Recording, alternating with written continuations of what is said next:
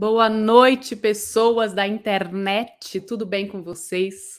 Eu espero que sim. Minha gente, terça-feira de julho de 2022 e nós estamos no nosso programa Férias. Ô oh, delícia! Que delícia, minha gente! É isso, e sejam bem-vindas, bem-vindes e bem-vindos ao nosso canal da Ideia Luz, que é o maior canal divulgador que discute sobre os fazeres das áreas das artes cênicas deste nosso Brasil, que está do mundo. E que delícia, hein, gente? São dois anos já de canal. A gente comemorando dois anos. Tem muita coisa boa, tem muito programa para vocês verem, tem muitos vídeos, muita conversa boa. Então, entre no nosso canal, Vá lá nas playlists, dê uma olhadinha no que tem e vá escolhendo o que, que vocês vão ver, porque tem muito vídeo, muita coisa. É isso aí. Para vocês que estão chegando agora, é... que para vocês que estão chegando agora, deixa eu me apresentar primeiro, gente. Sozinha, né, gente? Sozinha. Eu tô meio. Meu nome é Camila Thiago, sou iluminadora cênica, falo diretamente de Uberlândia, Minas Gerais. Sou uma mulher branca, eu tenho os cabelos castanhos escuros, eles estão presos com o coque para cima. Estou usando um fone de ouvido estilo travessa, também preto. É... Minha testa é bem grande, um dos lados do meu, cabelo, do meu cabelo é rapado. Eu tenho uma sobrancelha rala, os olhos redondos, o nariz fino, um pouquinho grande, uma boca pequena. É, estou usando uma camiseta amarela que tem uma estampa de sol. Estou sentada no escritório da minha casa. Atrás de mim tem uma estante com alguns livros, uma samambaia pendendo sobre a minha cabeça e a logo do Da Ideia Luz bordada pelo pessoal do Papel Manteiga. E é isso. E seguinte, gente, todo julho todo janeiro a gente tem uma programação especial aqui dentro do nosso canal, que é os, são os programas férias, que é, são aqueles desejos e vontades, assuntos que a gente quer falar, que a gente quer discutir, mas que na nossa programação a gente não consegue encaixar, aí a gente traz para cá, nesse nosso programa Férias. E a gente está aí já desde a primeira edição, chamada assim, olha que chique, primeira edição do programa Férias, a gente está com este. Às terças-feiras, a gente conversa com várias pessoas que trabalham com iluminação em um estado específico. E hoje, este programa está para lá de especial, porque a gente está trazendo uma galera do Acre para contar para nós como é que é o trabalho iluminação lá. Como é que faz, como é que forma, enfim, vai ser um bate-papo muito bom. Fiquem aí que já já a gente chama todo mundo para entrar aqui com a gente. Tá certo? E agora sim, para você que está chegando no canal, já se inscreveu? Se inscreva no nosso canal, aciona o sininho, deixa o joinha nos vídeos que você vai assistindo e vai gostando compartilhe, divulgue, mostre o nosso canal para várias pessoas, porque esse é o nosso, essa é a nossa vontade e o nosso desejo, né? De chegar ao maior número de pessoas que têm interesse nesses assuntos aqui que a gente fala aqui no canal. Então ajuda a gente que a gente fica bem contente e feliz. Nós estamos no Instagram, Facebook e Telegram. Essas são as nossas redes sociais e a gente vai contando para vocês tudo o que acontece no canal através delas. Estamos também em todas as plataformas no formato de podcast. Se você tem preferência por ouvir, é só procurar dar ideia à luz, escolher o programa e dar o play. E gente, seguinte, este canal aqui, ele é totalmente independente. Não temos ainda nenhum tipo de patrocínio, apoio, nada. Obviamente que nós temos vocês aí do outro lado. A gente tem a generosidade das pessoas que a gente convida e, de, e sempre falam sim, sim. E Marcelo e eu nessa organização gostosa aqui. Esse canal acontece por isso. Delícia. Mas, né?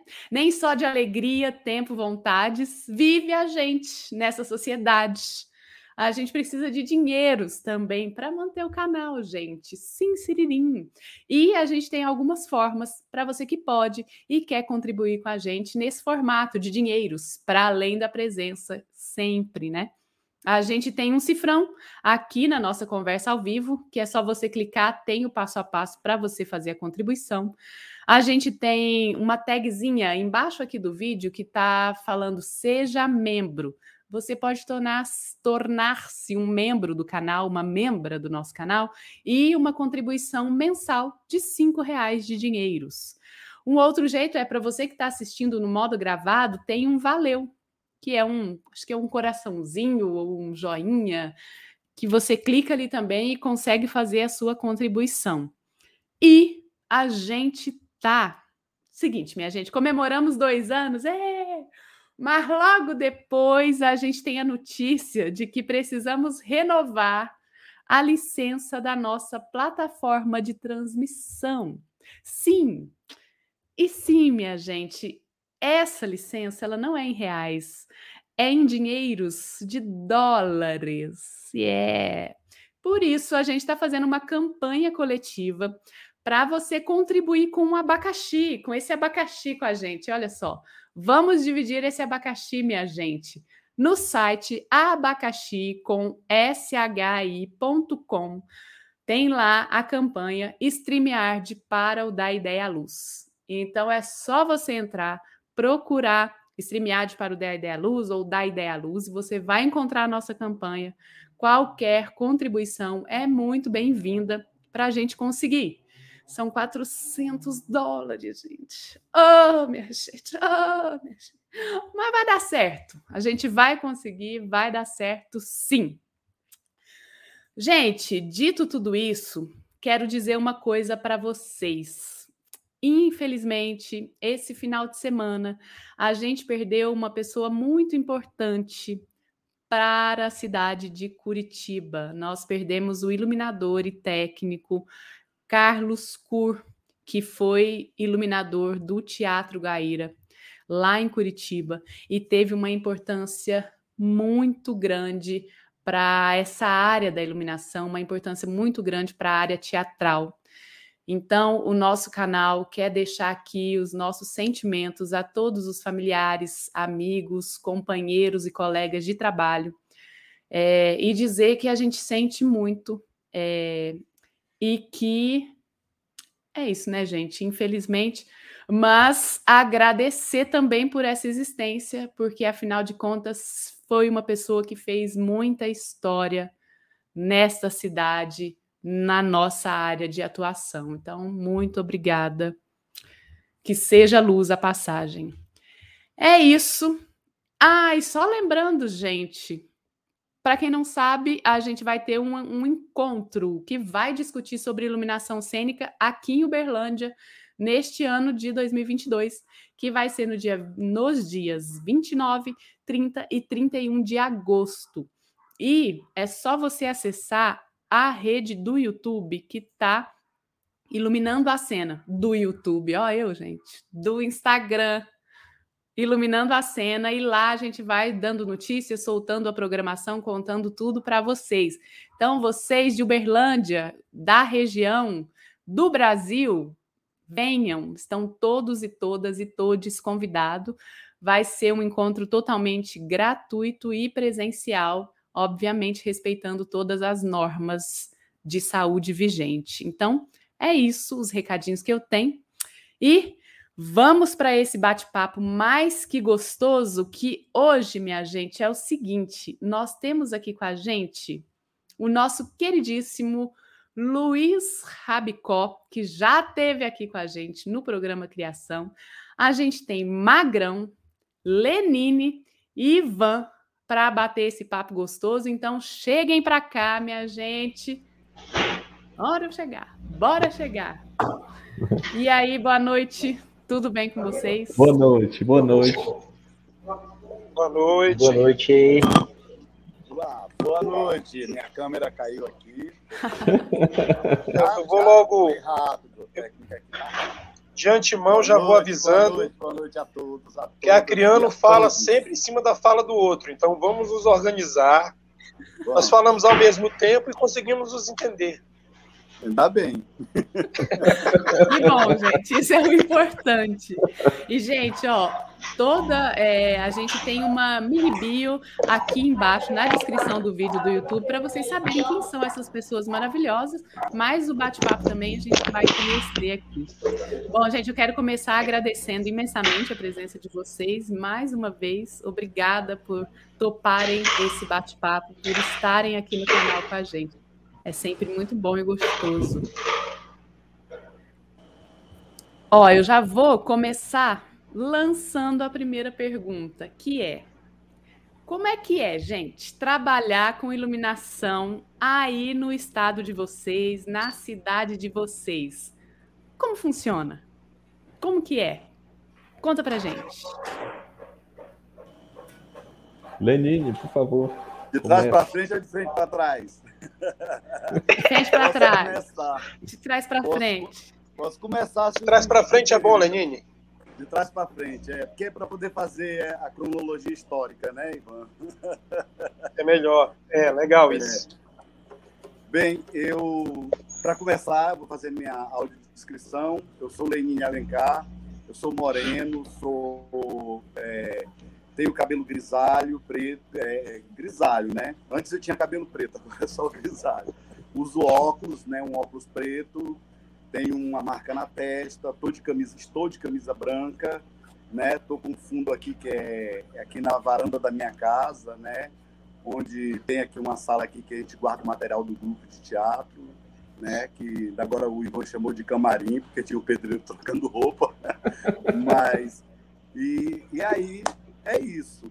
Bem, para começar, é, essa questão da iluminação no Acre né? A gente tem todo um histórico, né, de, de da iluminação como ela surgiu, né? E ela surge exatamente no, no próprio momento que a iluminação teatral ela, ela, ela vai surgir, não no momento que surge o, o teatro no Acre, porque o teatro no Acre ele surge com o movimento do, das comunidades eclesiásticas de base e, e, e, a iluminação não se não se utilizava em outras é, outras linguagens artísticas, né? nem na música, é, não tinha nenhum movimento de dança a princípio, né? nem os folguedos populares, então na, ninguém usava. E o teatro, quando ele, mais ou menos na década de 70, por volta de 76, começa a surgir um primeiro movimento de teatro a partir das comunidades eclesiásticas de base, mas que iam para as comunidades, atuavam nas comunidades. Então, não existia nenhum movimento nesse sentido. Mas, com, é, com, a, com a vinda da, de algumas pessoas é, importantes do teatro brasileiro, né, do próprio teatro amazônico, né, no Acre, né, como o Márcio Souza, né, o pessoal da, da, da Funarte aí, é, encabeçado por Marcelo, pessoal da época, Gregório Filho, esse pessoal todo, eles vinham né, ainda na, no antigo Inacem, né, o Serviço Nacional de Teatro, então começa a haver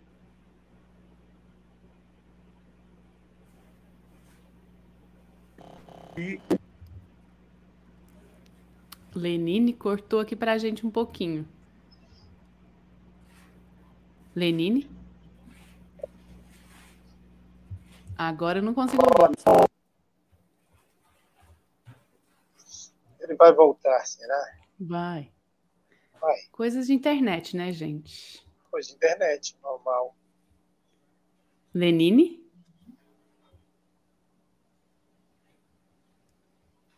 Tem que avisar que o com... microfone dele está provavelmente desligado. É. Deixa eu ver se eu consigo. Bom, enquanto a gente não. Deixa eu ver se eu consigo aqui. Lenine, a gente não tá te ouvindo. Deixa eu ver se fazendo assim. Isso. Não. Não. Bom, gente, se, enquanto o Lenine resolve a situação dele, alguém quer pegar a fala? Não, não é, conseguimos. Eu, eu posso Castela. pegar essa fala. Oi, eu posso pegar essa fala não da desse período aí, porque eu, eu na verdade nasci em 1970.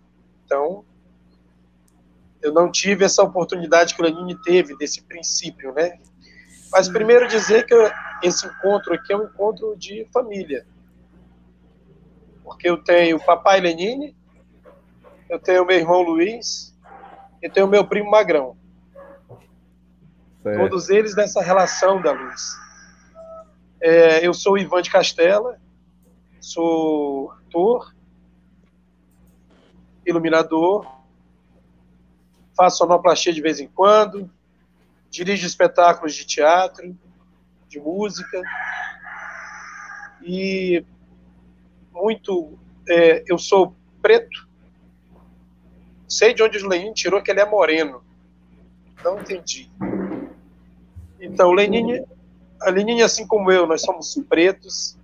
Eu tenho um, cabelo que Diferente do cabelo do Lenin, ele era grisalho, ele agora está quase completamente branco. Eu estou estudando para fazer um personagem, tenho que deixar o cabelo crescer. Ele está quase todo branco.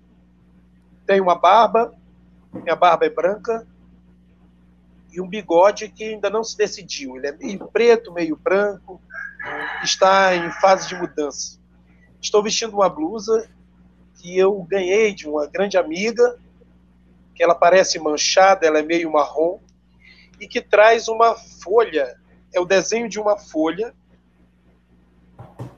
que aqui na Amazônia, eu fiquei sabendo disso há três dias atrás, é uma folha que dá um, é uma, essa é uma folha de uma árvore pequena que dá um fruto que o meu amigo diz que é um fruto delicioso, mas é conhecido em vários lugares como um fruto venenoso, não ninguém acaba não comendo mas ele disse que não é venenoso. O meu cenário aqui atrás é um quadro de um artista plástico acriano, chamado Danilo de Sacre, quadro que eu me apaixonei assim que o vi, e minha parede meio avermelhada, meio meio vinho, pintada por mim. Bem, minha história começa, minha história na iluminação começa depois da minha história no teatro. Eu começo a fazer teatro muito cedo, com 11 anos, e fazendo parte desse desse movimento que Lenin já estava já estava bicha velha, que o Lenin também é ator. Uhum. E eu e eu é, começo a aprender as primeiras coisas de iluminação com o Lenin porque nossa necessidade de tudo, de praticamente tudo que nós fizemos, eu começo lá pela década de 80.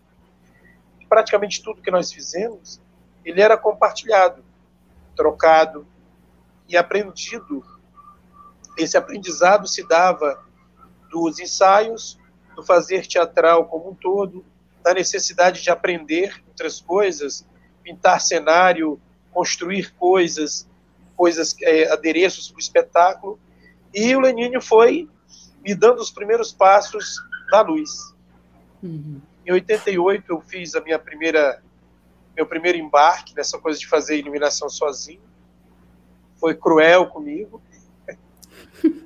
bem cruel, porque eu tive que arrumar refletor de lata, já estava desgastado, juntar refletores doados pelo SESC, é, eu tive que fazer a minha própria mesa, porque não tinha mesa de iluminação. Então eu fiz Sim. de forma bem artesanal, com as dicas do Lenine, de um amigo, de um meu ex-cunhado, que era que é um doido meio Raul Seixas, não da música, mas do som.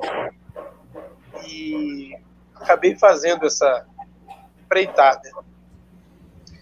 E aí a gente aos poucos foi foi é, aprendendo, uhum. fazendo. É o aprendizado que se tem na prática, no fazer. Com 17 anos, eu acabei é, sendo absorvido e entrei na Fundação de Cultura do Acre. Uhum. Aos 17 anos, eu entrei na Fundação de Cultura do Acre para trabalhar no setor de teatro e depois de um tempo, eu acabei querendo sair do setor de teatro e ir trabalhar no teatro de 1926, que nós temos aqui, que se chama Cine Teatro Recreio. E eu passei várias temporadas trabalhando como iluminador fixo do Cine Teatro Recreio. Uhum. E nós tínhamos um período de muitas produções. Eu trabalhava em média de 15 a 18 horas por dia. Uau. E as produções eram de quinta a domingo, sempre, o ano inteiro. Uhum. E de lá para cá as coisas foram mudando bastante. Quando se deu o ano de 1990, eu precisava me deslocar, que era do teatro, do Cine Teatro Recreio, para fazer as iluminações da inauguração do Teatro Estadual, que é o Teatro Plácido de Castro. Teatro maior. Apesar que o amor da gente continua sendo o Cine Recreio, sempre. O amor estava lá, mas como eu era iluminador da casa, tive que me mudar. Aí foi hum. quando eu, da roda de capoeira e de, de ter conhecido o Luiz em roda de capoeira na rua, eu chamei o Luiz e disse, Luiz, rapaz, eu tô pensando em você, bicho. Eu preciso que tu fique ali no lugar como iluminador. E o que parecia ser bacana, na verdade, foi uma maldade que eu fiz com o Luiz tão grande. Porque eu convidei o Luiz e joguei ele lá. Fica aí. Criança, fica aí. Papai volta já. Nunca mais, né? Nunca mais. Então, fiquei no teatro trabalhando alguns outros anos e, inclusive, sozinho lá. Hum. Teve um período que eu, falando para os meus amigos né, que hoje estão na fundação, tem um que ri muito eu falava para ele que a gente era assim, era eu e a administradora. Chegando perto da hora do espetáculo, ela, eu já passava o dia todo no teatro, ela vendia os ingressos, eu ficava na portaria, e aí as pessoas entravam, ela fechava a bilheteria, ia para a portaria, eu ia para a cabine, e aí fazíamos o espetáculo, operava a luz do espetáculo, terminava, eu deixava mais ou menos aceso, depois a gente ia para a portaria, eu e ela, para dizer seja bem-vindo, pode ser. Pode ser. Funcionou por muito tempo assim.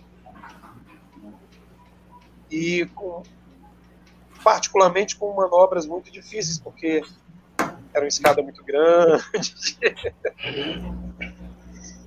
e era, de novo, como sempre, o dia todo dentro do teatro. Uhum. E sempre fui. Isso os períodos que eu mais estive diretamente ligado à luz. Né? Uhum. Mas como eu sempre tive um trabalho de ator, eu já cheguei a trabalhar em cinco grupos diferentes aqui em Rio Branco. Uhum. E aí sempre trabalhando com teatro, um espetáculo, outro. Montei algumas coisas como ator com o Lenine, é, como apoio de espetáculos que o Lenine montava, porque o Lenine também é papai é virado. Porque vem também dessa desse grupo de pessoas que sabem que precisam se desdobrar em outros, em outros profissionais.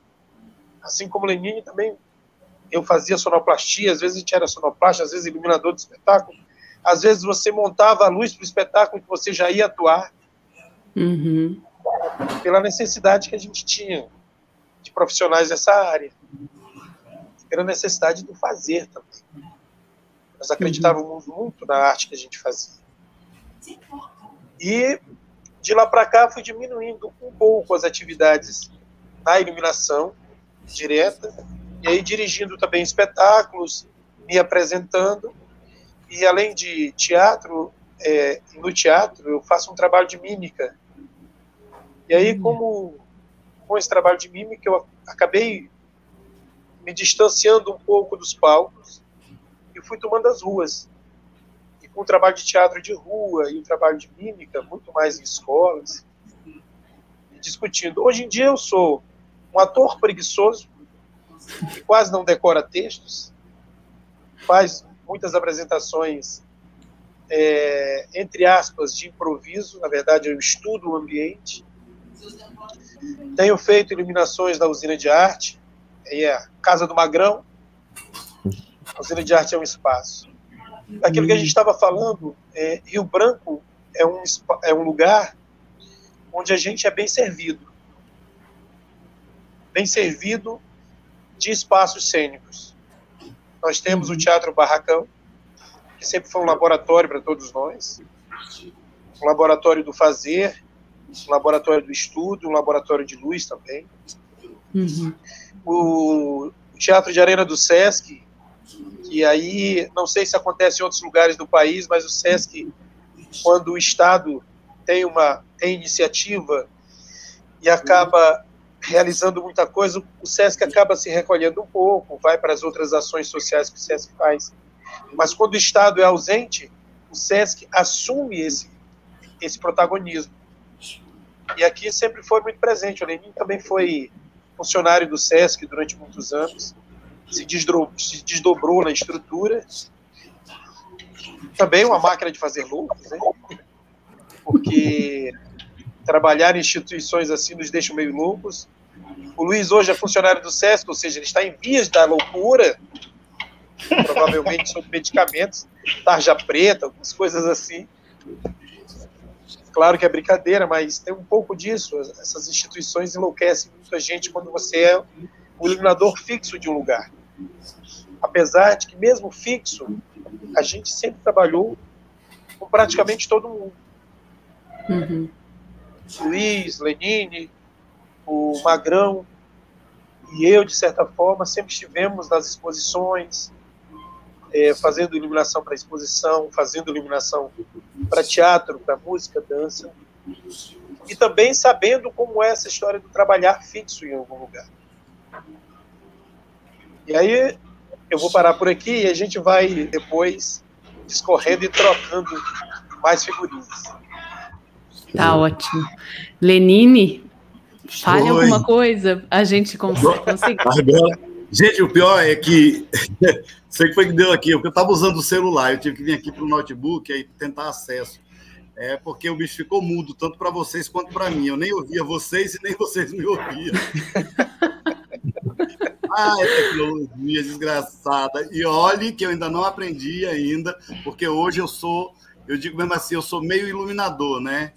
Eu digo sou meio iluminador porque eu sempre, quando eu preciso de alguma coisa, eu conto com Magrão ou com Rabicó em alguma coisa quando envolve a questão da tecnologia. Porque eu, eu hoje atuo muito mais no campo da criação da luz para os meus espetáculos, para os que me convidam, né? Que raramente me convidam. Mas... É, é, e é muito também no sentido também de valorização do trabalho do iluminador, né? que a gente aqui é, pesa muito sobre nossas costas isso. É muito pouco valorizado o trabalho do iluminador. O iluminador é muito pouco valorizado. E aí, como eu tenho outras frentes de, de atuação, eu procuro me subvencionar por essas outras frentes, né, na, no teatro, do que pela iluminação. Então, a iluminação, quando eu vou fazer, é muito mais por prazer do que por ganho. Né? Sim. Então, tem, tem tudo isso. Mas é, eu, eu, eu, vindo daquela narrativa lá, que eu queria chegar no momento, que é o seguinte, que é o momento que quando a gente, de onde eu parei, é que quando a gente começa a realmente ter equipamentos de iluminação, a gente vai conhecer esses equipamentos de iluminação somente lá no SESC, né? E o Ivan falou do Teatro de Arena, porque o Teatro de Arena, ele é exatamente a mãe, entendeu, da iluminação do teatro no Acre. Porque ele conseguia ter alguns refletores, umas, umas latas, uns, uns, uns plano convexos, uns PC, que eles eram eles eram refletores hum, é, é, é, é, com uma estrutura muito é, sem espelho. Então, quer dizer, era, era um tipo de produção tão, tão, tão artesanal, tão coisado assim, que, mas que, que tinha uma estrutura que atendia a gente, coisado, tinha, tinha as lentes, tudo, toda a estrutura, né? Mas sempre eram refletores muito velhos, muito, umas carcaças muito velhas. E a gente fazia iluminação com isso. E é tanto, é tanto que eu, eu fiz iluminação de Pixinguinha, de Projeto Brasileirinho, iluminei a bolsonarista Elba Ramalho aqui, quando ela veio com um show aqui, né, e tal. É, e, e, muitos outros shows grandes, como, show, como, como os shows locais, né, de grupos locais, como, como é, é, é, os alquimistas, né, que são grupos de música aqui, que é Lloyd Castro, tudo mais, que se procurar as pessoas vão saber quem é essa pessoa, porque é uma referência, né? Alquimista, o Capu, esse pessoal todo, o Maués Melo, então quer dizer, sempre estava trabalhando com essas pessoas, né, naquele período da, do início da década de 80, né? Uhum. E eu lembro que quando eu e o Ivan atuamos no espetáculo chamado Navalha na Carne, nós ainda não. Isso já foi em 1980 e 1889, né, Ivan? 90? Isso. 1990. 89. 89. Ainda não Isso. existia em Rio Branco nenhum elipsoidal. Não Nossa. existia nenhum elipsoidal em Rio Branco. O que foi que a gente fez? Uma vez, um maluco que tem aqui, que é Clenilson Batista, que é desse grupo Capu, um maluco igual a nós, ele pegou e andou querendo brincar com a história de fazer, porque ele queria fazer o negócio de uma projeção com o negócio de umas lentes. Aí eu olhando para aquilo lá, mas ele nunca conseguiu fazer. Aí eu peguei e falei, Clenilson, Clenilson, Clenilson, tu tem esse aquele negócio ainda lá, daquelas duas lentes de plano de, de, de, de, plano convexo que eu estava. Rapaz, eu estava querendo que eu vou fazer um negócio. E nós montamos a navalha na carne e precisava desenhar a luz de uma janela no chão. A incidência de luz de uma janela. E aí, o que foi que aconteceu? Eu peguei essa estrutura dele, acoplei no, no PC e dali projetei a luz com um jogo de lente. Sem, claro, sem íris, sem nada e tudo mais, mas ela me dava o desenho da luz, né? Botando uma faca de corte, aí ela me dava né, o, uhum. o jogo da luz para fazer isso aí já em 1990, né, 1989, 1990. Então, a gente, como esse processo ainda foi muito é, é, é, caminhou muito a, a, passo muito curto e tudo mais e tal. E talvez por falta de conhecimento técnico, porque se tivesse o conhecimento técnico, a gente iria partir para um processo muito mais avançado, que era de exatamente é, construir ter é, a possibilidade de conseguir que um SESC comprasse equipamentos dessa natureza, o próprio Estado comprasse equipamento dessa natureza. O que, que a gente faz? Aí a gente começa a entrar já num processo mais formador, mesmo tendo feito alguns cursos de iluminação né, rápido em festivais, né, aqueles cursos relâmpago de festival, que é dois, três dias, né, oficinas de iluminação né, curtas e tudo mais e tal. Aí depois eu vou para um processo de uma formação técnica. Né? Primeiro eu faço um, eu vou fazer uma, um estágio com o Abílio Diniz e com o Maneco Kinderé, né, no, lá, lá no Rio, no Rio né, uhum. e aí, nessa oportunidade, né, começo a conhecer essa diversidade de equipamentos e começo a ter contato, né, porque conhecia por leitura e não tinha uhum. acesso. Uhum. Começo a ter e vou também para o porque era um estágio prático e nesse estágio prático a gente tinha que manusear. Então fui aprendendo com os assistentes deles, aprendendo a mexer com esses equipamentos, a puxar fiação, a desmontar refletor, a fazer isso, tal, subir, descer e tal.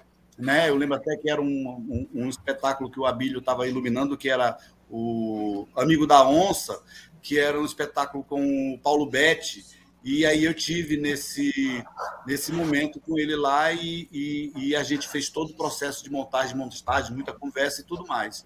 Depois eu volto para a Funarte, com o centro técnico lá com, com, com o Jorge, né? E, e com tantos outros. E aí lá eu vou, aí eu vou passar por todo um processo, né?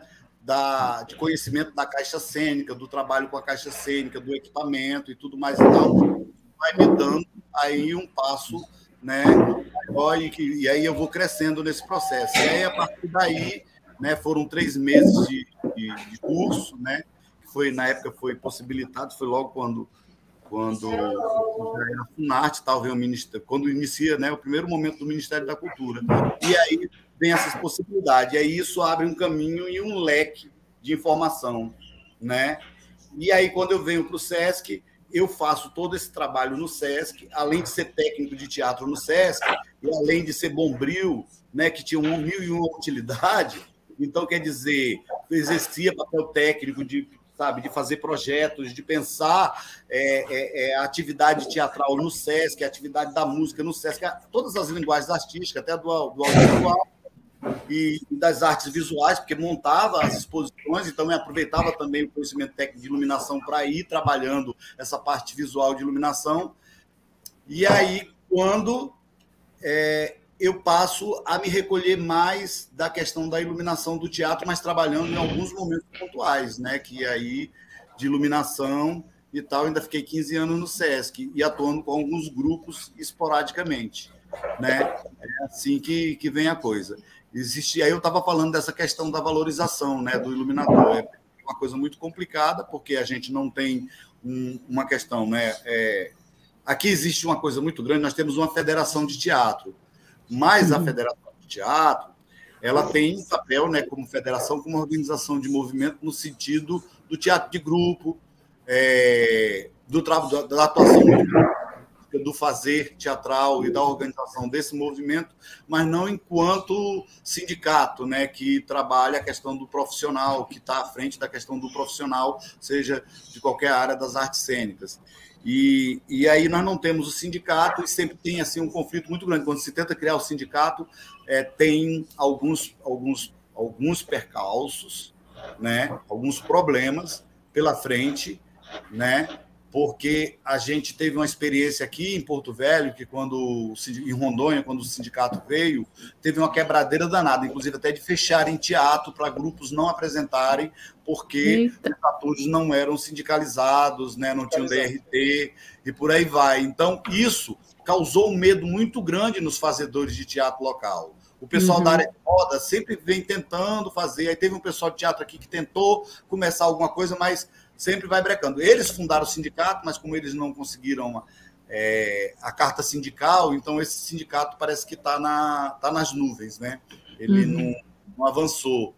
Mas que uhum. seria muito bom para essa área, principalmente para essa área técnica, no sentido, sabe, da gente poder estabelecer um caminho de mercado, no sentido de estabelecer uma tabela de valores para atuação e tudo mais tal. Porque os grupos de teatro aqui, eles pensam o espetáculo todo. A última coisa que eles vão pensar, e o Ivan, o Magrão e o, e o, e o Rabicó estão testemunha aqui, a última coisa que eles vão pensar, os grupos de teatro, é a iluminação, que é lamentável.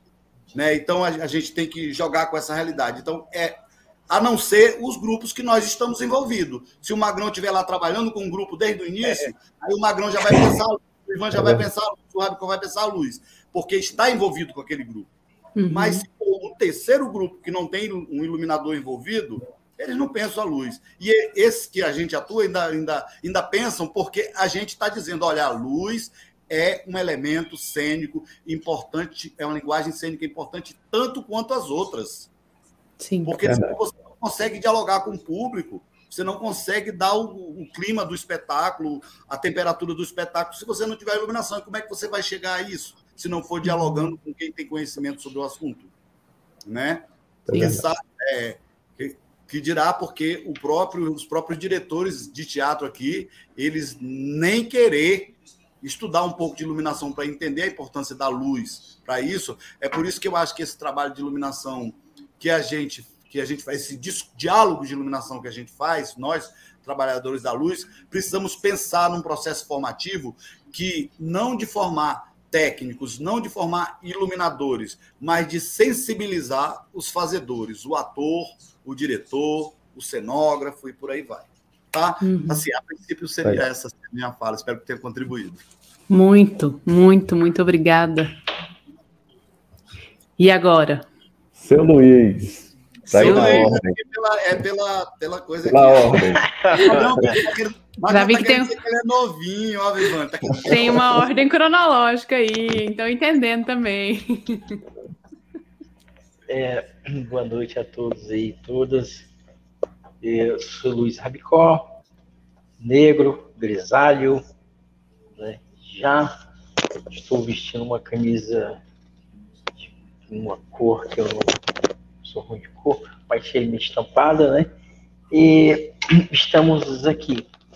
É, assim, essa fala do, do Lenin, né, que carinhosamente eu chamo de uma cacaranha, né?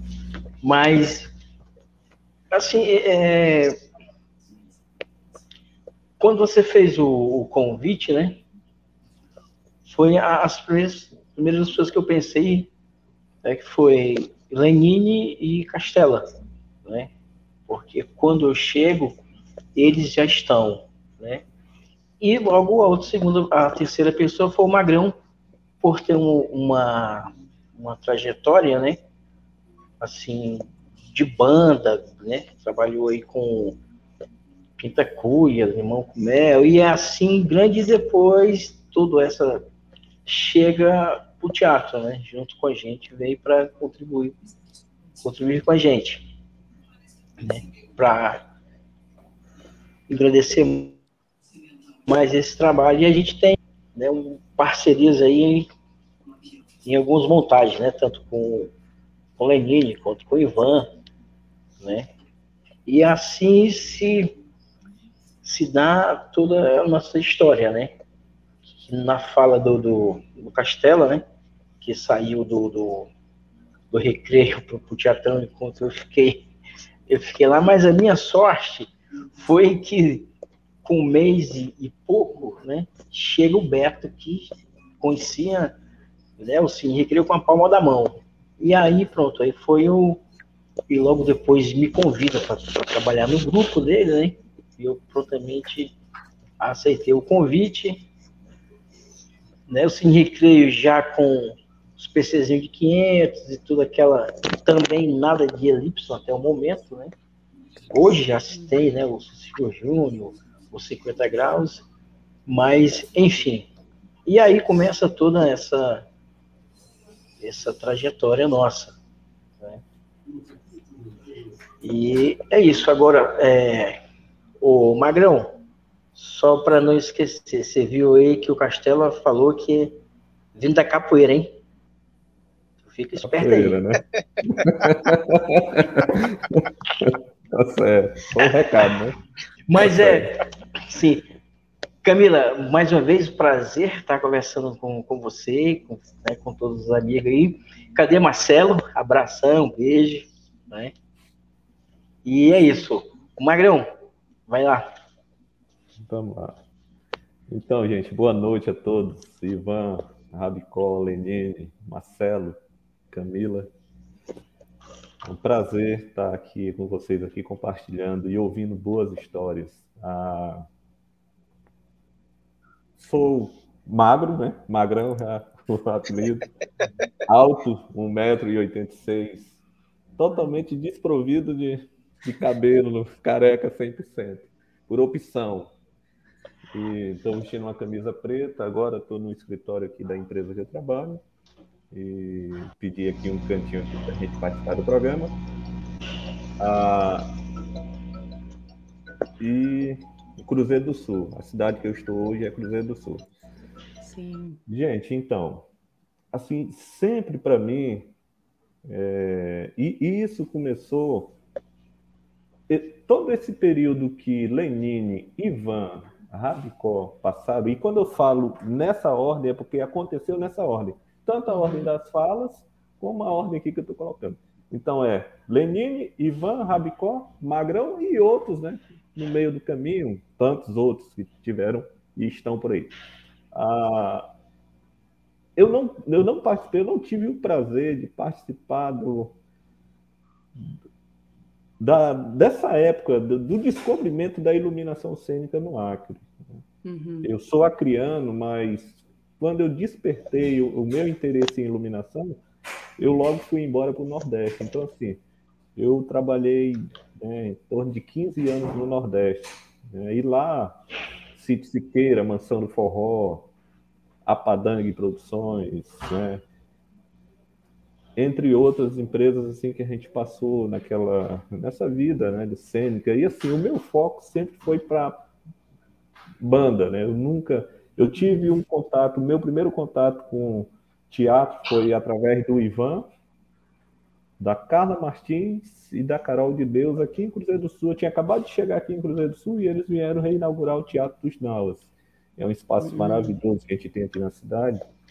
E então eu lembro muito bem da conversa que foi quando eu, né, pô, vamos lá dar uma força lá, né? a gente vai montar a luz e vamos dar uma conversada. Eu, tá, beleza. E vim, e eu lembro que o Ivan me disse, me chamou ele, a Carol e a, A Carla Martins disse, Magrão, é... qual é o teu o, o, o, teu contato, a tua experiência em teatro? de zero. Porque não tinha, né? Não era meu mundo. Né? Meu mundo era palco, era show, era essa, essa, coisa mais mecânica do que cênica. Porque show é mecânico, é aquela coisa né, que você não, você não consegue ter um. Então o Ivan disse: olha, se tu faz show, tu vai fazer. Deixa eu desligar o ar aqui que o bicho está pegando aqui. Se tu faz show, né? Tu está em palco, aqui teatro tu também vai mandar, lógico, o entendimento é outro, o olhar é outro, e até então Ivan me falando isso, mas será que é? E era. E é totalmente diferente. Né? Um cara que está ali na estrada, ali na correria do show, né, fazendo. Né, na... é, é, totalmente diferente, a visão é outra. É, a forma de, de, de, de, se colocar a luz à disposição do público é totalmente diferente. Né? Eu, eu sempre tive aqui, eu aprendi muito, é uma coisa que eu aprendi e aprendo. Eu vendo o Lenine, o Ivan, o Rabicó contarem as histórias, eu fico viajando um momento que infelizmente eu não vivi, mas gostaria de ter vivido por ser acriano, e eu queria muito ter participado de todo esse processo.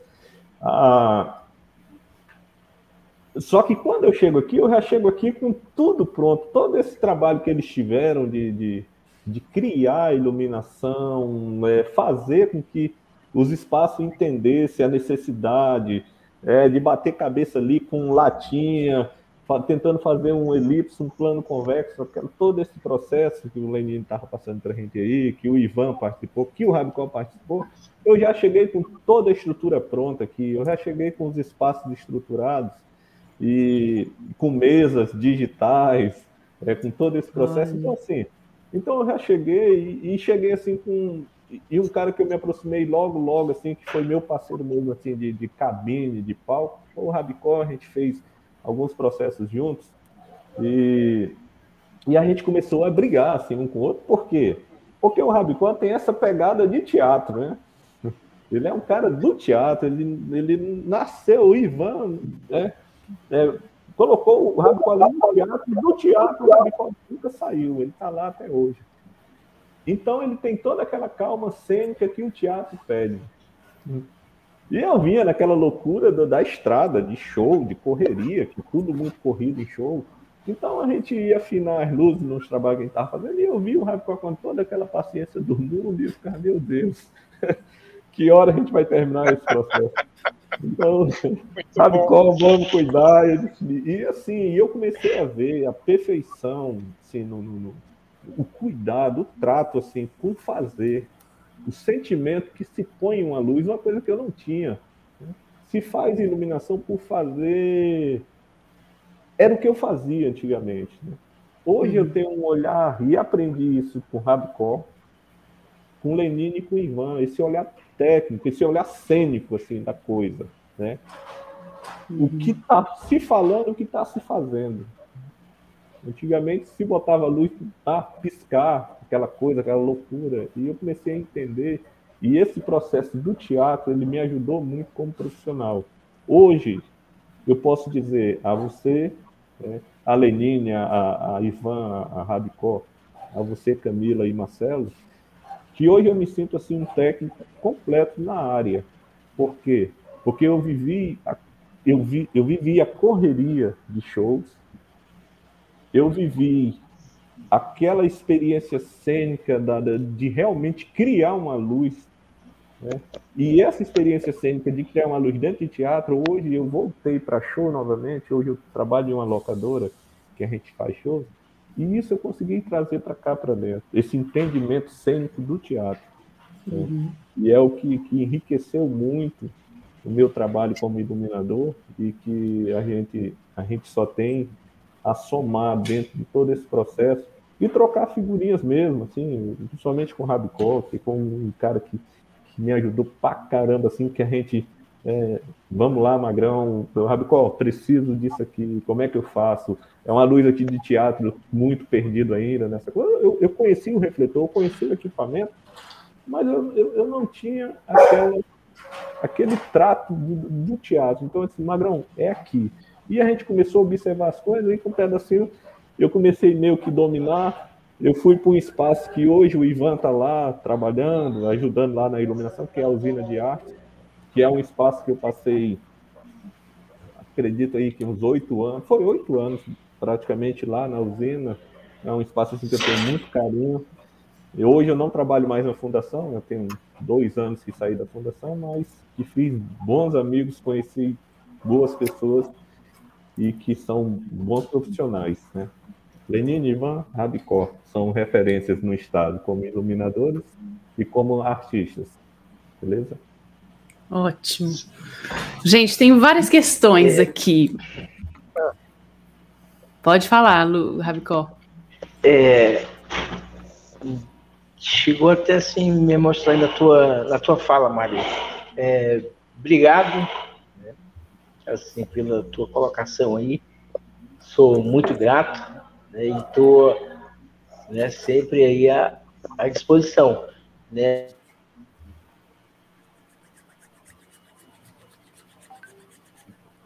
Travou?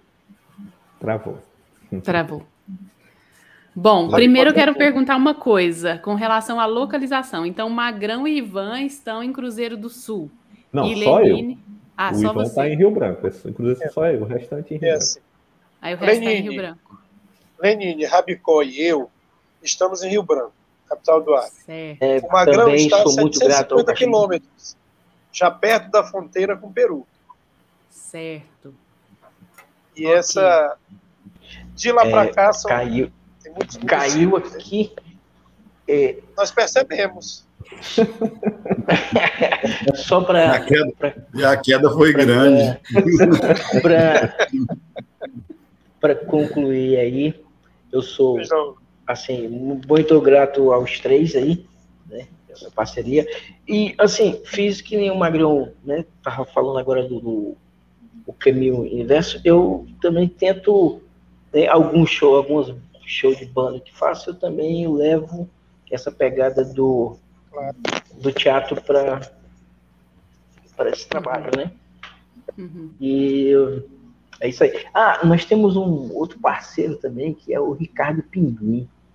É um técnico também e um, um cenógrafo, assim, parceirão, muito bom. Muito bom também. Verdade. Ô, gente, uma outra pergunta que eu faço a vocês é o seguinte: pensando né, nessa, nessa divisão, eu estou entendendo que vocês fazem um pouco de tudo, né? Quando se fala pensar a luz para um espetáculo, vocês vão pensar, vocês que montam, vocês que operam, Exatamente. além de muitas vezes estarem vinculados a algum espaço cultural. Correto. Tudo junto e misturado. É tudo junto e misturado. E mesmo enquanto estamos, é, por muitas vezes, ligados a algum espaço cultural, é, aqui no Acre normalmente tem um, garoto que ele trabalha até hoje no teatro que é de uma universidade. Ele é filho do Luiz. Não consanguíneo, mas é filho de Luiz do Luiz. Luiz ensinou tudo que sabe, mais um pouco para aquele garoto, ele está lá fixo nesse espaço. É, eu sempre trabalhei ligado ao Estado, né? Entrei muito novo na Fundação de Cultura Local, mas sempre fiz também algumas, várias outras luzes fora do, do, do ambiente da, da, do teatro. Aqui, para entender um pouco, o Estado ele tem a maior parte dos espaços cênicos. Eles estão ligados à Fundação de Cultura. Então, de certa forma, a maior parte de nós circulamos por esses ambientes. O Luiz foi funcionário da Fundação durante muito tempo e o, o Pinguim, José Ricardo. José Ricardo ainda é, trabalha na usina de artes, lugar onde o Magrão trabalhou durante muitos anos. E o que eu achei interessante, eu acho, aproveito até para comentar, é interessante como nós aprendemos com os outros. Não só essa, essa passagem de dizer, olha, chega aqui, é isso, desmonta o refletor desse jeito, olha, isso aqui pode fazer desse jeito, isso aqui pode fazer de outro jeito. daquelas regras básicas que a gente antes discutia, né? Uma luz de dança é feito dessa forma, uma luz de teatro é dessa forma, a luz para o show musical é daquela outra forma. E a gente acabou também misturando isso, dialogando com isso. É importantíssimo a contribuição do Magrão, para nós que estamos mais ligados ao cênico, de como a, a percepção de uma luz de show também nos ajuda para reforçar o que é cênico, para reforçar o que é a, a palavra, para reforçar, para continuar vestindo o espetáculo. E a gente usa muito. Então, essa troca sempre foi importante. Esse encontro também é, me faz lembrar o seguinte: nós pouco nos encontramos para discutir luz lá.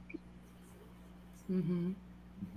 Tudo isso que nós estamos falando aqui é da, da nossa convivência, por, por questões da própria vida, por estarmos juntos em espaços cênicos ou ligados à arte cênica, de alguma forma, ou ligados como funcionários da mesma casa ou não. Mas nós, na verdade, nunca nos encontramos numa conversa como essa para dizer, poxa, vamos pensar, vamos pensar juntos. A gente sempre pensou separado, né, em relação ao movimento da, da, da luz. O Lenine formou muita gente, que eu sei. O Magrão, essa história aí deles dois ficarem falando, ai, Magrão, Luiz, é porque eles são parceiros.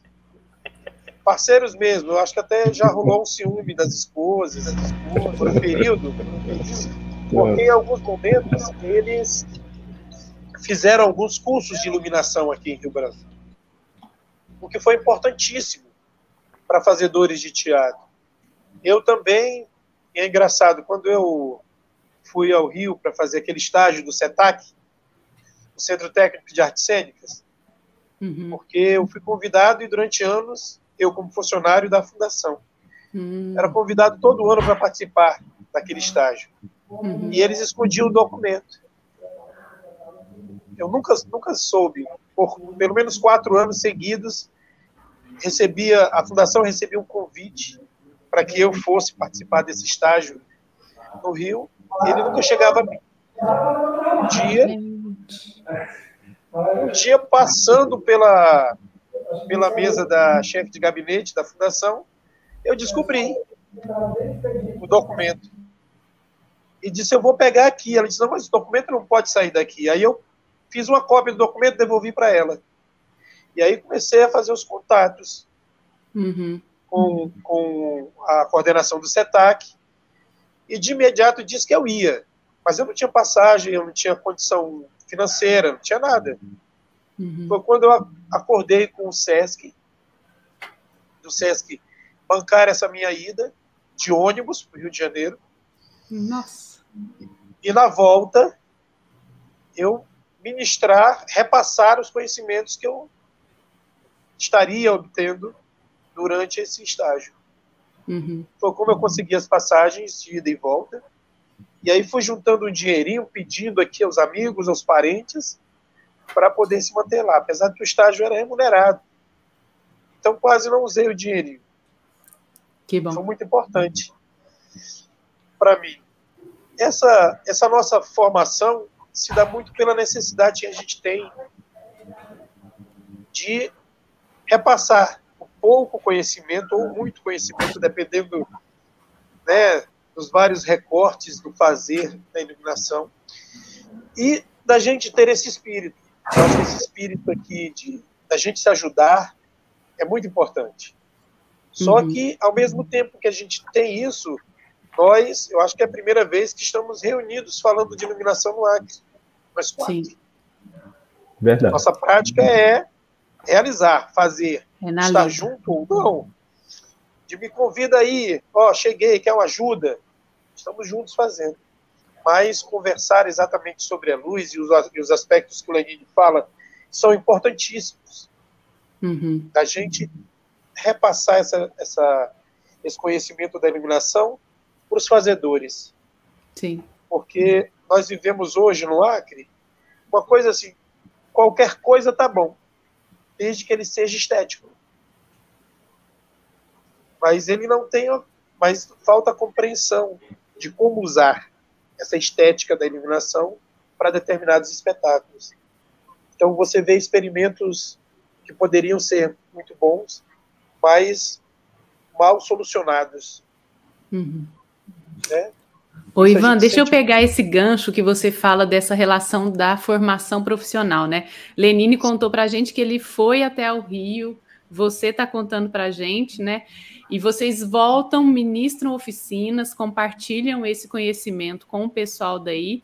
E quais outras ações que existem hoje ou que já existiram que possibilita esse processo de formação? Já foram pessoas, é, por exemplo, a Rio Branco, para ministrar oficinas de iluminação? Lenine pode falar sobre isso. Leninete. Rapaz, eu não tenho conhecimento, não. Eu acho assim que teve alguma coisa assim em, em processos de intercâmbio de iluminadores e de convivência com iluminadores que a gente teve de espetáculos Sim. que vieram e que aí houve esse processo de troca, porque isso também é um processo formador, mas isso também se estabelecia muito mais dentro do campo de quem já atuava com a iluminação, como o Rabicó. O Rabicó sempre vivenciou isso muito mais até do que a gente, porque estava trabalhando dentro do teatro. Acho que o Magrão depois e tal estava dentro do teatro. O Ivan, em algum momento, deve ter acontecido com alguns grupos, né, e que vinham com seus iluminadores e, e tal.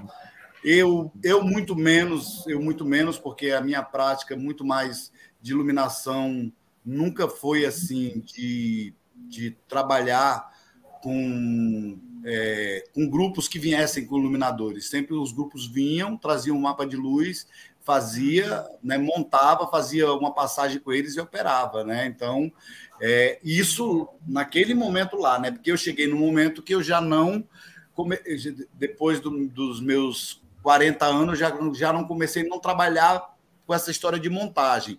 Quando eu vou para o processo de montagem da iluminação que eu crio, então eu conto muito com a ajuda dos amigos, né? Do Rabicó, se, se, se é no espaço que o Magrão está trabalhando, aí o Magrão tá, não sei o que e tal, e aí acontece e tal, muito menos, né, Magrão? Mas o, aí eu vou lá, o Rabicó é, é, trabalha no teatro de arena e, ou no teatrão, né, no teatro plástico quando ele estava lá, ou em qualquer outro espaço que a gente for, chama e aí vai, a gente trabalha junto, faz a montagem junto, mas é claro que mais pesado assim, o Rabicó pega, né? Dependendo da necessidade de ajuda, a gente chama algum outro técnico para dar uma, uma, uma um apoio, né?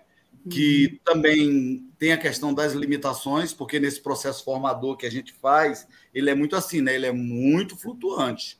Ele é muito assim, a gente forma, mas não quer dizer que a pessoa a pessoa está muito interessado, vai, não sei o que e tal, mas é, é a velha história da persistência, né? Se você não persistir, não vai. Eu lembro que quando eu comecei iluminação, eu comecei assim por acaso, porque eu comecei fazendo teatro, né? Uhum. E, e aí eu trabalho, é, tinha um teatro chamado Teatro Horta, né? E esse teatro tinha alguns equipamentos, né? Também tudo nessa, nessa, nessa linha do PC. E aí, e, e que assim que, que chegou a ser o teatro mais bem equipado da cidade, que depois foi demolido lá por, por razões é, políticas né, da, do teatro da época, mas que é, lá naquele espaço eu comecei a vivenciar esse momento, porque tinha uma pessoa lá chamada Raimundinho. Raimundinho é, é ex-marido ex da Marina Silva. Marina fazia teatro comigo no Teatro, teatro Horta entendeu? Olha. A Marina. Aí, quando a gente. E ele, ele era técnico em eletrônica da, da, da Teleacre, da empresa de telefonia daqui do Acre, e aí ele, ele montou esse circuito elétrico dos refletores lá. Oh. Né? Ele fez essa montagem. Mas ele não era um iluminador, ele não era disso. E eu comecei a me interessar. E ele foi me ensinando parte, né, eletricidade básica, aquela coisa toda e tal. E o meu pai foi, foi mecânico rebobinador, né? Meu pai rebobinava gerador. Então eu já tinha noção da parte elétrica, né, que já vinha do meu pai. E aí eu fui né? Também fui fazendo dentro dos cursos de iluminação também a gente vai entendendo também sobre algumas coisas sobre construção, como fazer um circuito elétrico, como é, é desenhar um circuito elétrico, como entender as, é, é, é, alta voltagem, baixa voltagem, tal, essas coisas todas nessa né? parte elétrica. E aí é, fui me interessando. Aí eu sei que chegou um momento que a Marina vai para a questão das lutas das lutas sindicais, né, para o sindicato dos trabalhadores rurais de Chapuri, vai para a questão dos professores, da, da, da, do sindicato dos professores, vai para essa luta mesmo sindical. E aí e o Raimundinho também se afasta do Teatro Horta. E aí eu começo a fazer iluminação. Depois do Teatro Horta, é, o grupo que estava lá dentro ele se desonera, né? Acaba o grupo e a gente fica meio órfão, né? E aí a gente vai se apegar exatamente na Federação de Teatro. Mas tinha alguns espetáculos, como o espetáculo da Clarice Batista, que era assunto do 21, que eu acho que foi o primeiro espetáculo dela solo, né? Ela já tinha feito outros trabalhos, mas o primeiro dela é que ela sempre trabalha com espetáculo solo e tal. Então aí eu vou com ela junto, trabalhando e fazendo a iluminação desse espetáculo, porque aí eu começo a fazer a iluminação desses espetáculos. Alguns pararam, aí não fiz mais iluminação. Eu já estava fazendo iluminação de todos os espetáculos desse teatro, porque uhum. era um espaço de produção, tinha muitas produções, muitos espetáculos, saíam muito, acontecia muito. E aí a gente vai para a Federação de Teatro, né? E na Federação de Teatro começa a congregar com outros grupos, e aí começa a desenvolver estes processos de iluminação. Então, quer dizer, a gente passa a ter um trabalho formador, né? Quando eu vou para o primeiro estágio, que eu volto, que foi uma carta que mandaram também, que foi para o Gregório, filho, Olha. e tudo mais mandaram para ele. E aí, como já sabia que eu era o único iluminador que tinha, eu era o único iluminador que tinha no, no, no estado naquela época, né? Eu vou, quando eu volto, mas a gente não via ninguém querendo trabalhar com iluminação. E a única pessoa que queria trabalhar com iluminação tinha 14 anos de idade, 12 a 14 anos de idade. Eu já estava com 20 por aí. Tinha 14 anos de idade, era o Ivan. Aí o Ivan chega, entendeu? Eu digo, Ivan, vamos fazer iluminação comigo? E a gente já trabalhava em teatro junto, eu fazendo uhum. luz, fazendo a parte técnica, e o Ivan atuando, né? O Ivan era, era, era igual uma pimenta atuava para tudo que era lado. Aí o Ivan disse: Vamos, eu quero. Fomos lá para o teatro, para um teatro de uma escola, um teatro antigo, de uma escola né, histórico, Colégio Criano, e nós começamos a montar a iluminação, que eu acho que era do avião tá caindo, mas a paisagem é linda, Ivan? Era esse ou era o, o outro? Avião... Que... Vários shows. O avião está caindo, mas a paisagem é linda. A paisagem é linda. E nós começamos a montar a luz. Depois que o Ivan pegou, bebeu dessa fonte, nunca mais ele largou a iluminação. E aí nós seguimos caminho lado a lado, separados ou juntos. Depois fomos montar equipamento no Amapá, andamos para tudo que é lugar. E assim é a nossa, nossa história, né? Todo arquiteto aqui que eles inventam de, de botar eles para fazer a parte técnica dos teatros, aí eles inventam de querer mexer com iluminação também. Aí eles vêm pedir.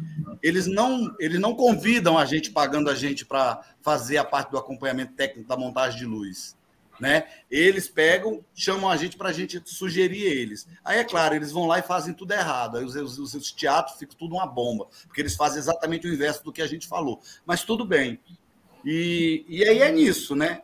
Mas a gente está sempre junto aí nessa coisa aí, junto, separados e amuquinhados às vezes. É, é verdade. Tem essa, nessa, em relação à formação, eu acho que tem algo pontual que é a, aquela oficina dada pelo João das Neves aqui.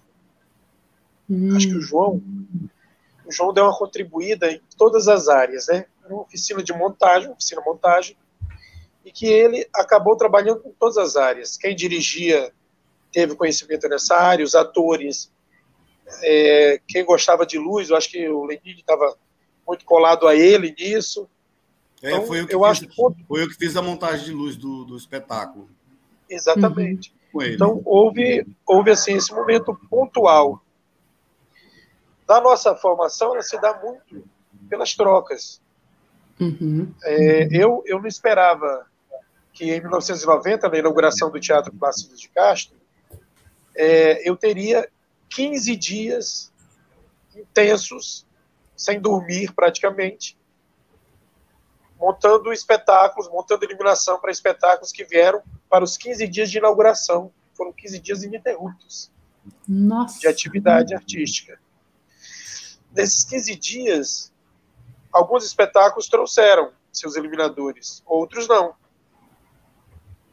É, o espetáculo que mais me deixou com o coração na mão, para que não seja nenhuma outra parte do corpo, foi o espetáculo do Silvio do Fraí, que ele chegou e disse: se você fizer minha luz, você faz luz em qualquer lugar do mundo.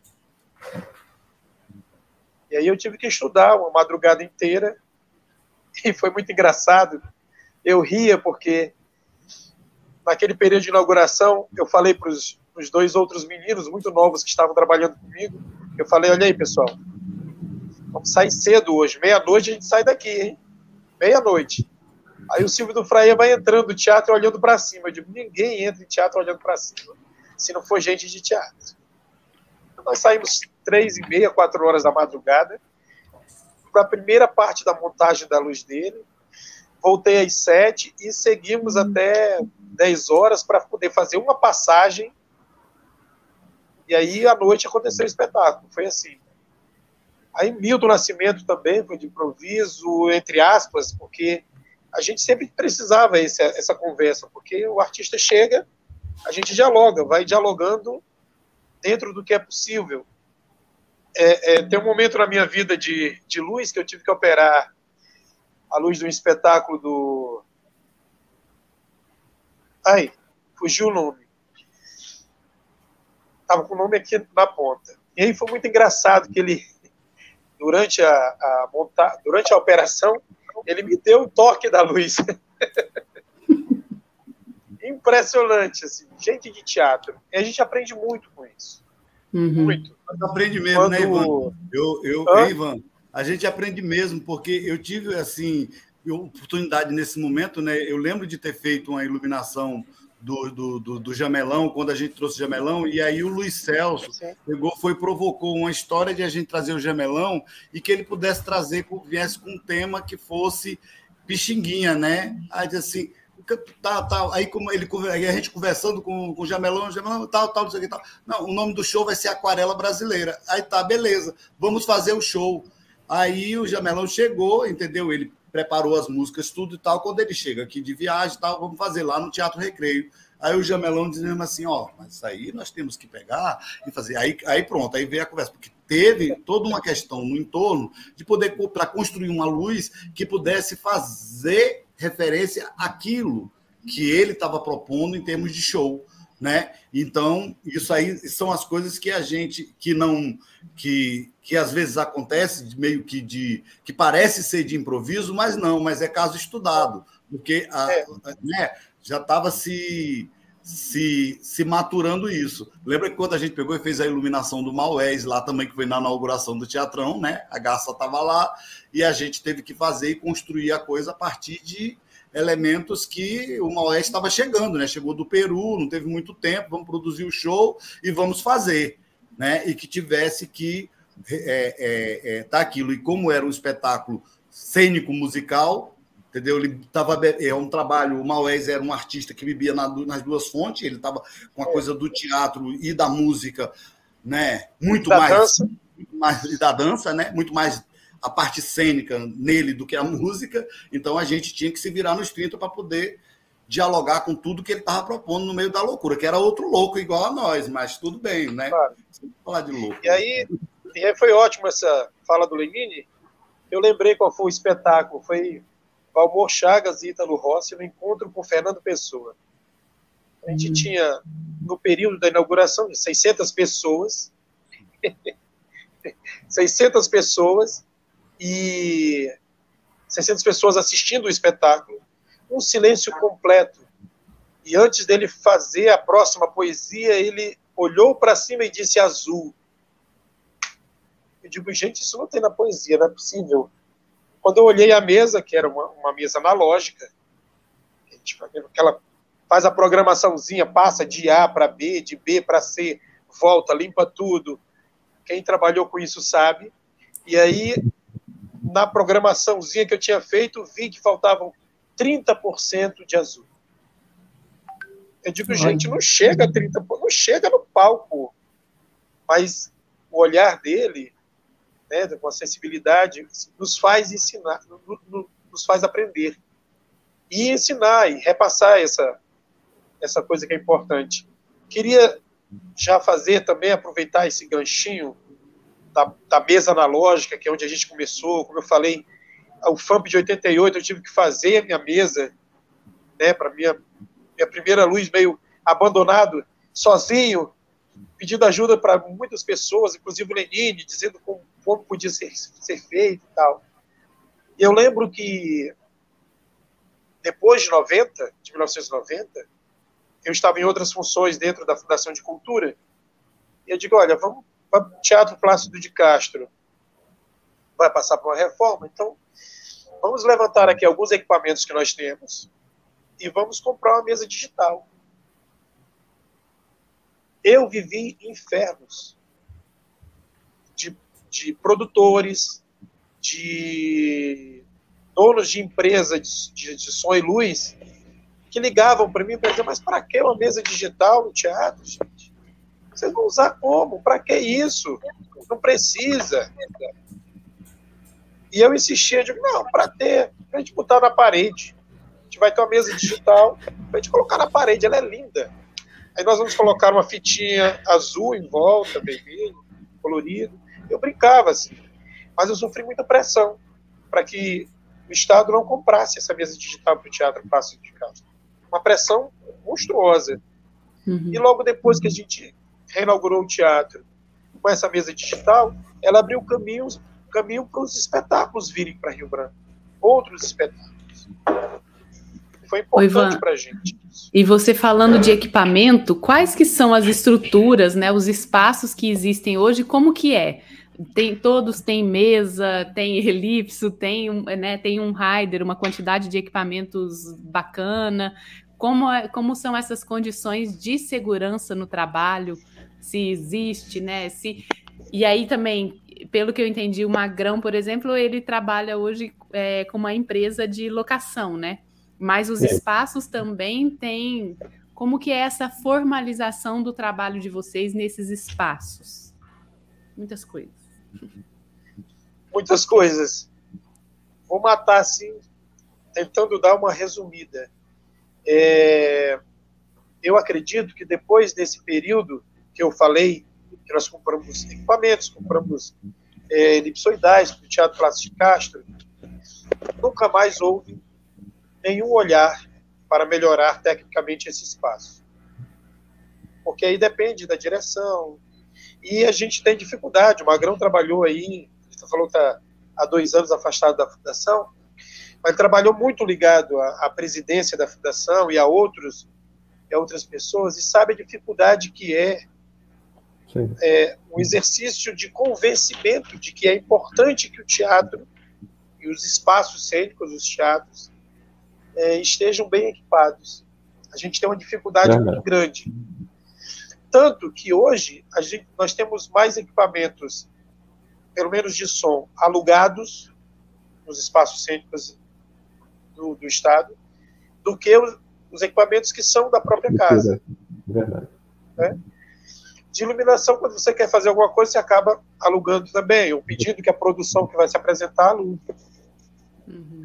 E a gente nunca teve nenhum dos espaços dos espaços cênicos ligados ao Estado, é, um moving light, às vezes bim a gente nunca teve, a gente pedia emprestado, pegava das empresas aqui, alugava para poder fazer. A gente tem uma dificuldade muito grande de melhorar, de dar qualidade técnica a esses espaços cênicos.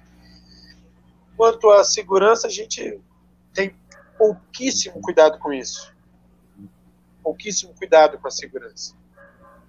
Nós não temos o Estado deveria o Estado deveria é, ter agentes agentes de segurança nesses espaços. Ele parece que ainda não reconhece a profissão de risco que é a de iluminador, de eletricista montador, de normalmente aquilo que a gente já falou, Às vezes você trabalha num espaço como esse, você tem que criar a luz, você mesmo vai montar a iluminação e você vai operar. Uhum. Você tem que fazer tudo. O próprio o nosso querido Pinqui, Zé Ricardo, por uma bobagem quebrou a perna no acidente. Dentro do teatro, trabalhando no teatro. E o máximo que se deu foi ele se resolver praticamente sozinho e continuar trabalhando. Então a gente tem, sempre teve, e nunca, nós sempre tivemos muita dificuldade, nunca tivemos um olhar nas questões de segurança. E se qualquer um de nós aqui, no trabalho de iluminação, não contar com a boa vontade do patrão, pode ser o Estado, no caso do Luiz, o Sesc, no caso do Magrão, a empresa para a qual ele trabalha, é, se, se a gente não contar com a boa vontade dos nossos patrões, nós só seremos mais um acidentado, uhum. sem direito a, a quase nada. É então isso é muito complicado para a gente que trabalha. Que Magrão, esse trabalho. E se, né, pensando aqui que já que Ivan falou que você teve, é, esteve ligado com a fundação durante um tempo, é. que, por que, que você acha que existe essa dificuldade desse diálogo que o Lenine já falou também e que o Ivan está relatando aqui para nós? Então, uh, o tempo que eu passei assim na, na, na fundação mais próxima essa parte aí, meio que cuidando assim, dessa parte de ah, vamos fazer, vamos cotar, vamos né, abrir licitação para comprar e essa coisa nunca sai, é um negócio assim que parece que não tem fim. Ah, o que eu senti assim muito é que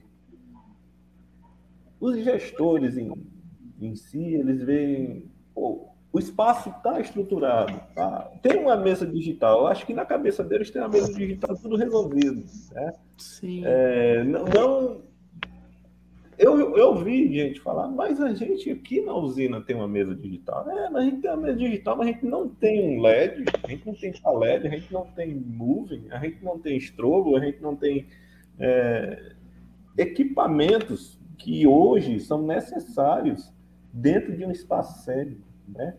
Para quem viaja, é, Rabicó, Ivan, Lenine, viajam com espetáculo, sabe que todos os espaços hoje, aí, aí para fora, tem essa estrutura cênica qualificada. E a gente ainda está à base da luz analógica.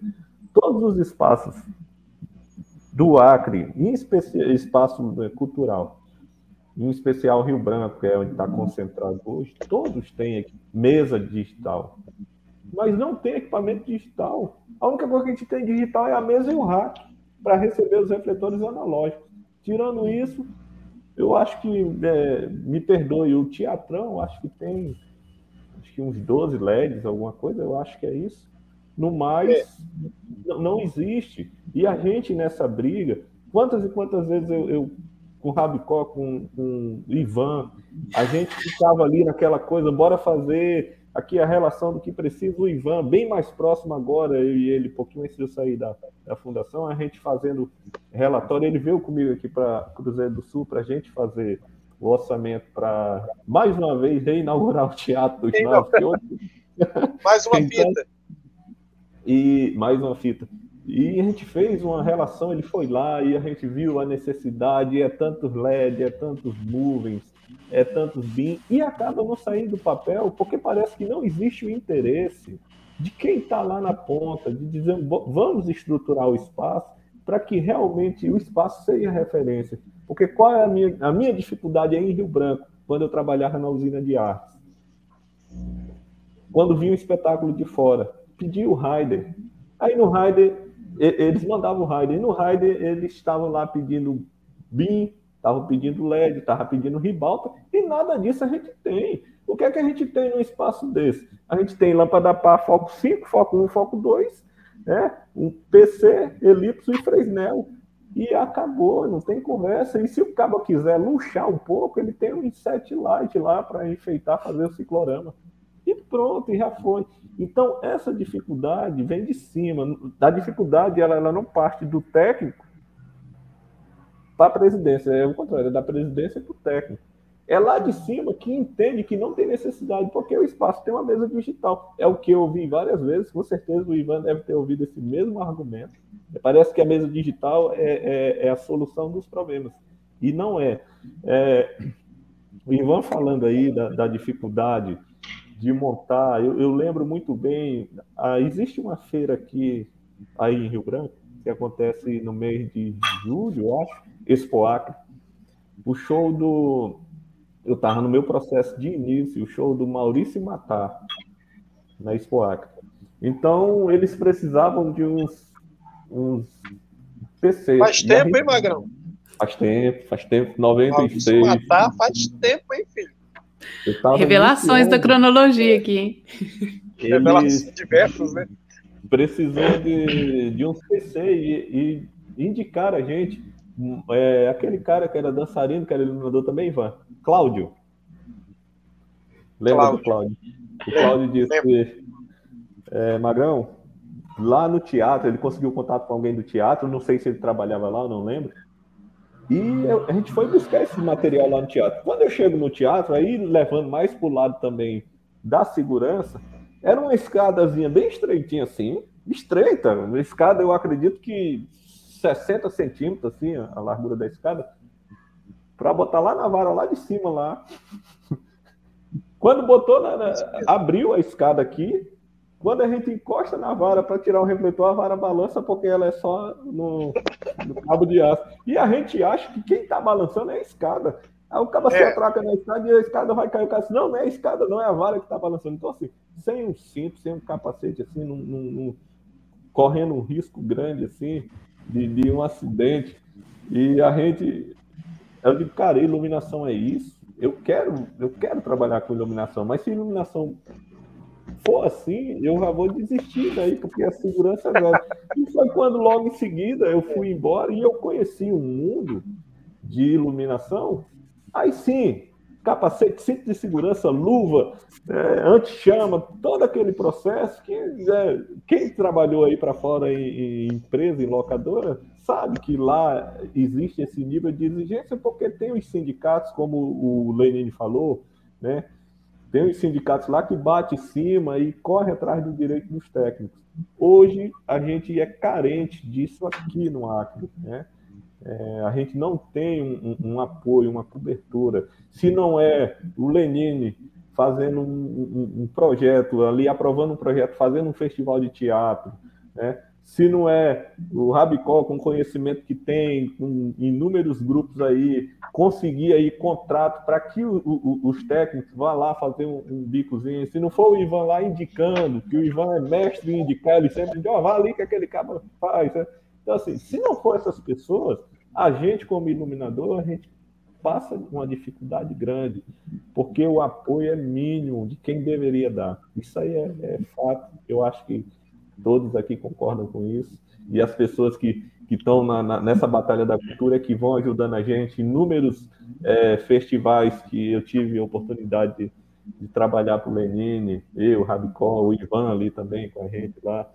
E a gente, essa qualificação de fora também acaba não chegando, a gente não, não consegue ter. Se você quer se, se atualizar, você tem que correr atrás, você tem que, que, que, ir ali na internet buscar, chega uma mesa nova, e você tem, porque não tem ninguém que chegue para aqui no Acre hoje para poder qualificar os técnicos, certo?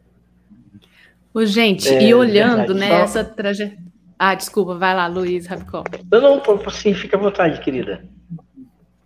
Não, é que pensa, sua, pegando essa, essas falas, eu estou aqui pensa, com a seguinte pergunta, que é, dentro dessa história toda, né, que começamos com Lenine, e aqui a gente tem um, uma passagem de geração para geração, o que, que vocês consideram que já avançou neste, né, pensando essa profissão em iluminação no Acre? O que, que vocês veem que já avançou e o que, que falta avançar ainda bastante?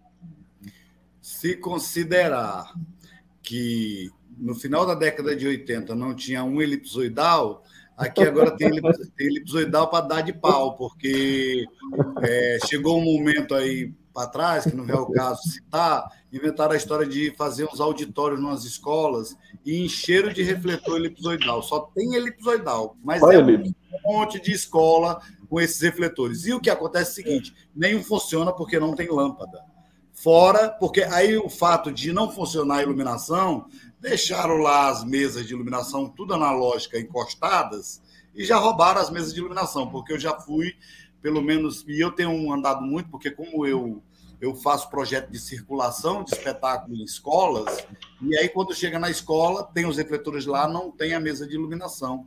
Lá em Cruzeiro do Sul, na, numa escola chamada Dom Henrique, eu tive, o Magrão teve lá comigo, foi ele que me conseguiu lá a, a, a mesa de iluminação para a gente fazer o espetáculo lá, porque os refletores não tinham lâmpada, aí eu tinha levado umas lâmpadas e, e deixei as lâmpadas para a escola.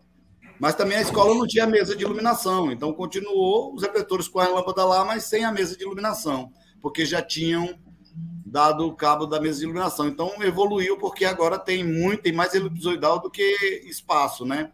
É e tem muito espaço precisando, e tem muito espaço precisando, porque, por exemplo, se você chegar, o Magrão andou montando um equipamento lá no Teatro Barracão, que foi um teatro que ficou, que é um teatro que tem uma, uma história, uma relação de, de resistência cultural muito forte dentro de uma comunidade também que resistiu muito, porque foi uma comunidade que foi de ocupação a partir da, da saída do homem do campo, por conta daquela velha história do, do, do da, da, vinda né, do sulista para ocupar a Amazônia, para criação de gado, e aí as pessoas saíram da zona rural, vieram para a periferia da cidade, foi formando e foi ocupando as áreas.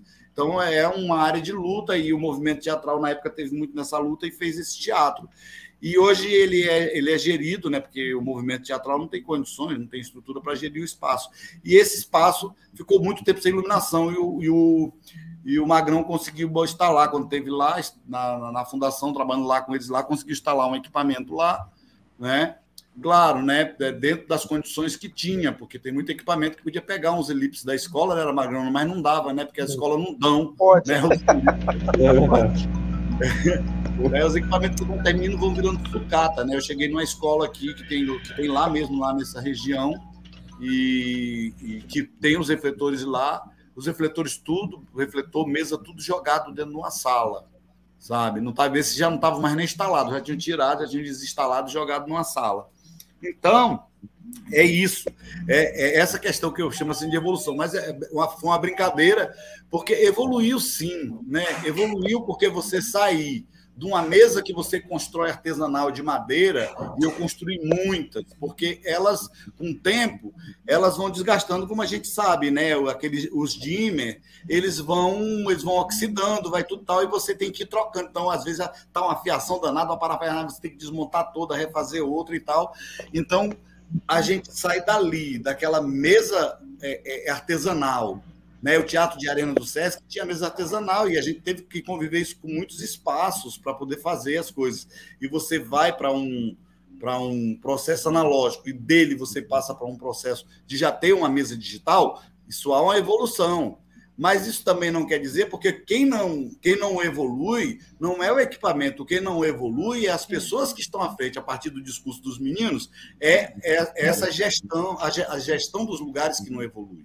Né? Hoje, o SESC consegue ter, e, e por incrível que pareça, cheio de problema, consegue ter, não é porque o Rabicó está lá, mas é pela própria questão da necessidade que o SESC talvez tenha enfrentado nisso, e claro, né, a questão do Rabicó falando da necessidade e tal, aí vem o respeito que se tem pelo que o Rabicó está dizendo, que vai melhorando os equipamentos, mas, mas o SESC consegue, em relação a todos os outros espaços do Estado, o SESC consegue ter o melhor equipamento, no sentido de estar tá com equipamento mais completo, um equipamento dando dado manutenção, um equipamento com funcionalidade e tudo mais, né? Por conta dessas questões que a gente às vezes precisa, porque às vezes é uma tomada que você precisa comprar, sabe? E, e, e, e o Estado precisa de uma burocracia infernal, que não é por conta da burocracia para comprar uma tomada, é por conta de que o Estado, entendeu, acha que tem uma mesa digital, como o Magrão falou, já está resolvido o problema da iluminação, que não está. Não está, né? Então, é claro que a gente tem esse passo. A gente evolui também por um aspecto muito simples, porque a gente já conseguiu sensibilizar muita gente formando. Eu lembro que teve um, um projeto que chamava Consórcio Social da Juventude, e tem, se eu não me engano, duas ou é três pessoas que eu, eu, eu, eu, eu trabalhei essa formação, entendeu? Eu fui instrutor nessa formação e era do, do, do, pessoal aqui do Movimento Junino que eles colocaram dentro do, do deles é, um curso de iluminação que era um dos conteúdos, uma das disciplinas era, era iluminação. Era, não era uma carga horária muito longa, não. Mas aí eu dei toda a parte teórica né, desse curso, é, é, é, e aí joguei para o Rabicó a parte prática, né? Algumas coisas a gente fez, fez prático em sala de aula, mas aí a parte prática eu falei, Rabicó, tu vai ficar com essa parte aqui, porque eles tinham que ir para dentro do teatro. E eu não tinha um teatro para levar eles. Então, é, porque tinha um local da formação, mas eles precisavam ir para campo fazer. E é tanto que a gente conseguiu formar, né, Rabico? A gente conseguiu formar o Edevaldo, Sim. conseguimos formar o Marcelo, né? Que eu não sei se o Marcelo ainda está hoje. E eu acho que, que mais umas outras pessoas, mas algumas desistiram, ficou só o Marcelo e o Edevaldo. Alguns desistiram, o Edevaldo hoje trabalha com luz, está lá na FEM trabalhando. E o Marcelo, o Marcelo também. Que... O Marcelo também? Pois é, então. Marcelo está lá na, na, na, Quando eu citei a universidade, que era FIB, FAAL, está lá ainda. Marcelo está lá, né? Pois é, tá. então faz um tempão que o Marcelo está na FIB FAAL, porque quando eu soube dele, ele já tinha ido para lá. Então, quer dizer, a gente a gente não está só, a gente está deixando, entendeu? Frutos, coisas e tal. Magrão e, e Rabicó fizeram um processo formador, que inclusive chamaram eu e Ivan para palestrar lá para o pessoal. E, e, também foi muito, foi muito, foi muito enriquecedor. E tem gente aí como Karen, tantos outros que estão aí já, entendeu? Quando chama, quando tal. Eles não vão, eles não são muito, sabe, de estar tá grudado nos grupos, porque tem que grudar nos grupos de teatro. Porque é a única é. forma de você. É, é o que a gente fez na nossa história. Como é que a gente fez? A gente entrou, a gente colou nos grupos de teatro. O iluminador não cola nos grupos de teatro, a não ser que ele arrume um emprego logo assim, igual o Marcelo, né? Mas o Marcelo teve que vir para dentro do teatro, colar no Rabicó, colar no grupo de teatro, para depois ser chamado para ir para a FIB FAO. Então, essa coisa, tem tudo isso. É mas tem uns meninos aí que estão na ativa aí que a gente, às vezes, pega pela orelha, puxa e diz vambora, vambora, né? E, e, e, a coisa vai acontecendo. Eu acho que é bem nesse sentido mesmo. Eu e o Rabicó agora vamos. Estamos com um projeto aí para fazer também um processo formador, mas aí é um processo formador bem. É, é, é, ele vai ter esse processo de, de, de, de, preparar técnicos, mas a gente também quer dar uma pegada na questão do contingente teatral trazer o pessoal para esse debate sobre a iluminação. Porque eles ah, precisam valorizar o iluminador. Eles começa por aí. Então não vai só na questão da segurança do trabalho, que não evolui nunca. Uhum. Sabe?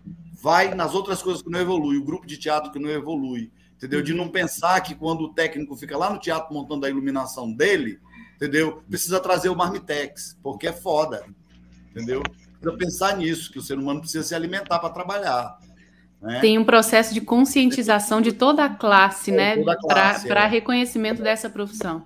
E aí eu e o Rabicó estamos pensando numa formação nesse sentido, entendeu? Ah, legal. Né? Pensar muito mais na iluminação, da importância dela, sentido dela, do que na formação prática e tudo mais e tal, mas vai ter a parte prática também. Quem uhum. quiser seguir caminho, segue. Quem não quiser, pelo menos já está dentro da jogada. Só, Ah, tá. Tá sem áudio, Magrão. Tá sem áudio, Magrão. Repete, agora fala. Já? Ok? Isso, ok. Tá. É, é só para avisar aqui, porque eu não sei que hora vai encerrar, mas antes de encerrar, eu gostaria que você desse a fala para o Ivan, que o Ivan ele necessita, e eu, eu espero que ele fale muito, de um espetáculo que ele fez, ele fez lá em, numa cama que o cenário era uma cama lá no, no teatrão. E eu acho interessantíssimo ele falar sobre esse espetáculo. Mas, no finalzinho, Ivan. Na valha da carne. Por favor. Pode ser para encerrar, tá? Acho que o Magrão. Você foi bom, Magrão. Magrão, Magrão tá querendo Magrão, levar para o outro lado, entendeu? Será que o Magrão tá querendo ter a mesa né? ali? Ô, gente, não, então, para a gente ir encaminhando mais para o final, assim, é, eu tenho outras perguntas também. Vocês já falaram um pouco dessa dificuldade das políticas públicas, do fomento, de se ter né, um setorial, de se ter uma. Camila, é, eu esqueci só de dizer uma coisa, entendeu? Porque a gente falou de tudo isso, mas essa questão que os meninos colocaram da, do diálogo, entendeu? Isso não é só com os técnicos, não. É com o movimento cultural todo. É um diálogo falso. Todo, é. é. um falso diálogo, entendeu? Tá. É aquele, eu converso contigo, mas não, não te ouço, não te ouço. Então... E nesse sentido, eu estou vendo que muito do movimento que é gerado, principalmente nessa área né, de iluminação, ele vem a partir de vocês, que são profissionais que estão inseridos no mercado e tudo mais. Existem outros fomentos ou é sempre partindo de vocês? Por exemplo, tem uma. É, como é né, essas ações que você está falando, Lenine, quais, como que é financiado isso? Desse processo de formação é pela instituição em que vocês estão ligados? Vocês fazem projetos próprios, é, tentando patrocínio de algum fomento, né? Como que funciona? Projetos, projetos, projetos próprios. Eu nunca vi, por exemplo, nenhuma dessas instituições investir no processo formador, entendeu? Assim, é muito. É, se, ou se é alguma coisa como quando a gente veio do CETAC, entendeu? Eu e o Ivan tinha que fazer esse processo de compartilhar com os outros, ou a gente entra em editais, faz o projeto e consegue fazer isso, porque institucionalmente eu não tenho tido experiência com relação a isso das instituições se preocupar, inclusive com a própria formação, né, que com a formação técnica dentro dos espaços, porque dentro do espaço do teatro não é só o iluminador, né? Tem o eletricista, tem o seno, tem o, o cenotécnico, tem o, o aderente, né? tem o manobrista, tem a camareira, tem o pessoal da limpeza, tem o pessoal da manutenção, tem, e aí nada disso, né? Então tem esse processo formador, as instituições se preocupam, né? Aí vai se preocupar com, com segurança do trabalho? Menos ainda, né? Sim. Eu tive, Lenine, é, uma oportunidade, acho que num dos cursos da usina de artes para alunos do ensino médio, eu fiz um, um, um ministrei um curso de teatro, de iluminação. Ele foi previsto dentro da estrutura dos vários outros cursos. Tinha curso de artes plásticas, de interpretação teatral e tinha o de iluminação. É, e fizeram o convite, aceitei. Foi bem interessante, mas ele era para esse para grupo de estudantes do ensino médio. Hum. Então você não tem é, você não tem um público que provavelmente vá trabalhar com isso.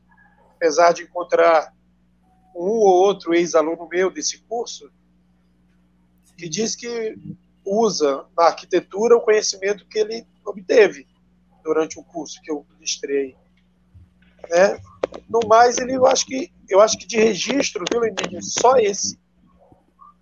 Esse foi proposto pela usina de arte, proposto pela usina de arte dentro dos critérios de eles chamavam inclusive de FIC, que eram cursos rápidos, cursos rápidos nas áreas na, na área de artes. Acredito que esse foi o único então, nós dependemos sempre das, das, das nossas iniciativas. Nossas, principalmente Magrão, junto com o Rabicó, e agora o Lenin falando dessa iniciativa com o Rabicó também. O Rabicó está sempre presente. Então eu já vou fazer uma pergunta para todos, mas vou querer começar com o Rabicó, que é Quais são Ai, as estratégias Deus. como essa, né, que você, Lenine e Rabicó estão é, fazendo? Quais outras estratégias vocês veem? Pode ser a curto ou a médio prazo para que consiga é, dialogar, melhorar esse reconhecimento da, da área da iluminação cênica, do trabalho, né, da área da iluminação cênica. É, eu, Pensando em futuro. Na verdade, acho que Na verdade, isso que seria voltado aí para o Anísio, mas tudo bem. É, indo de encontros nessa que o Magno falou, é a questão institucional.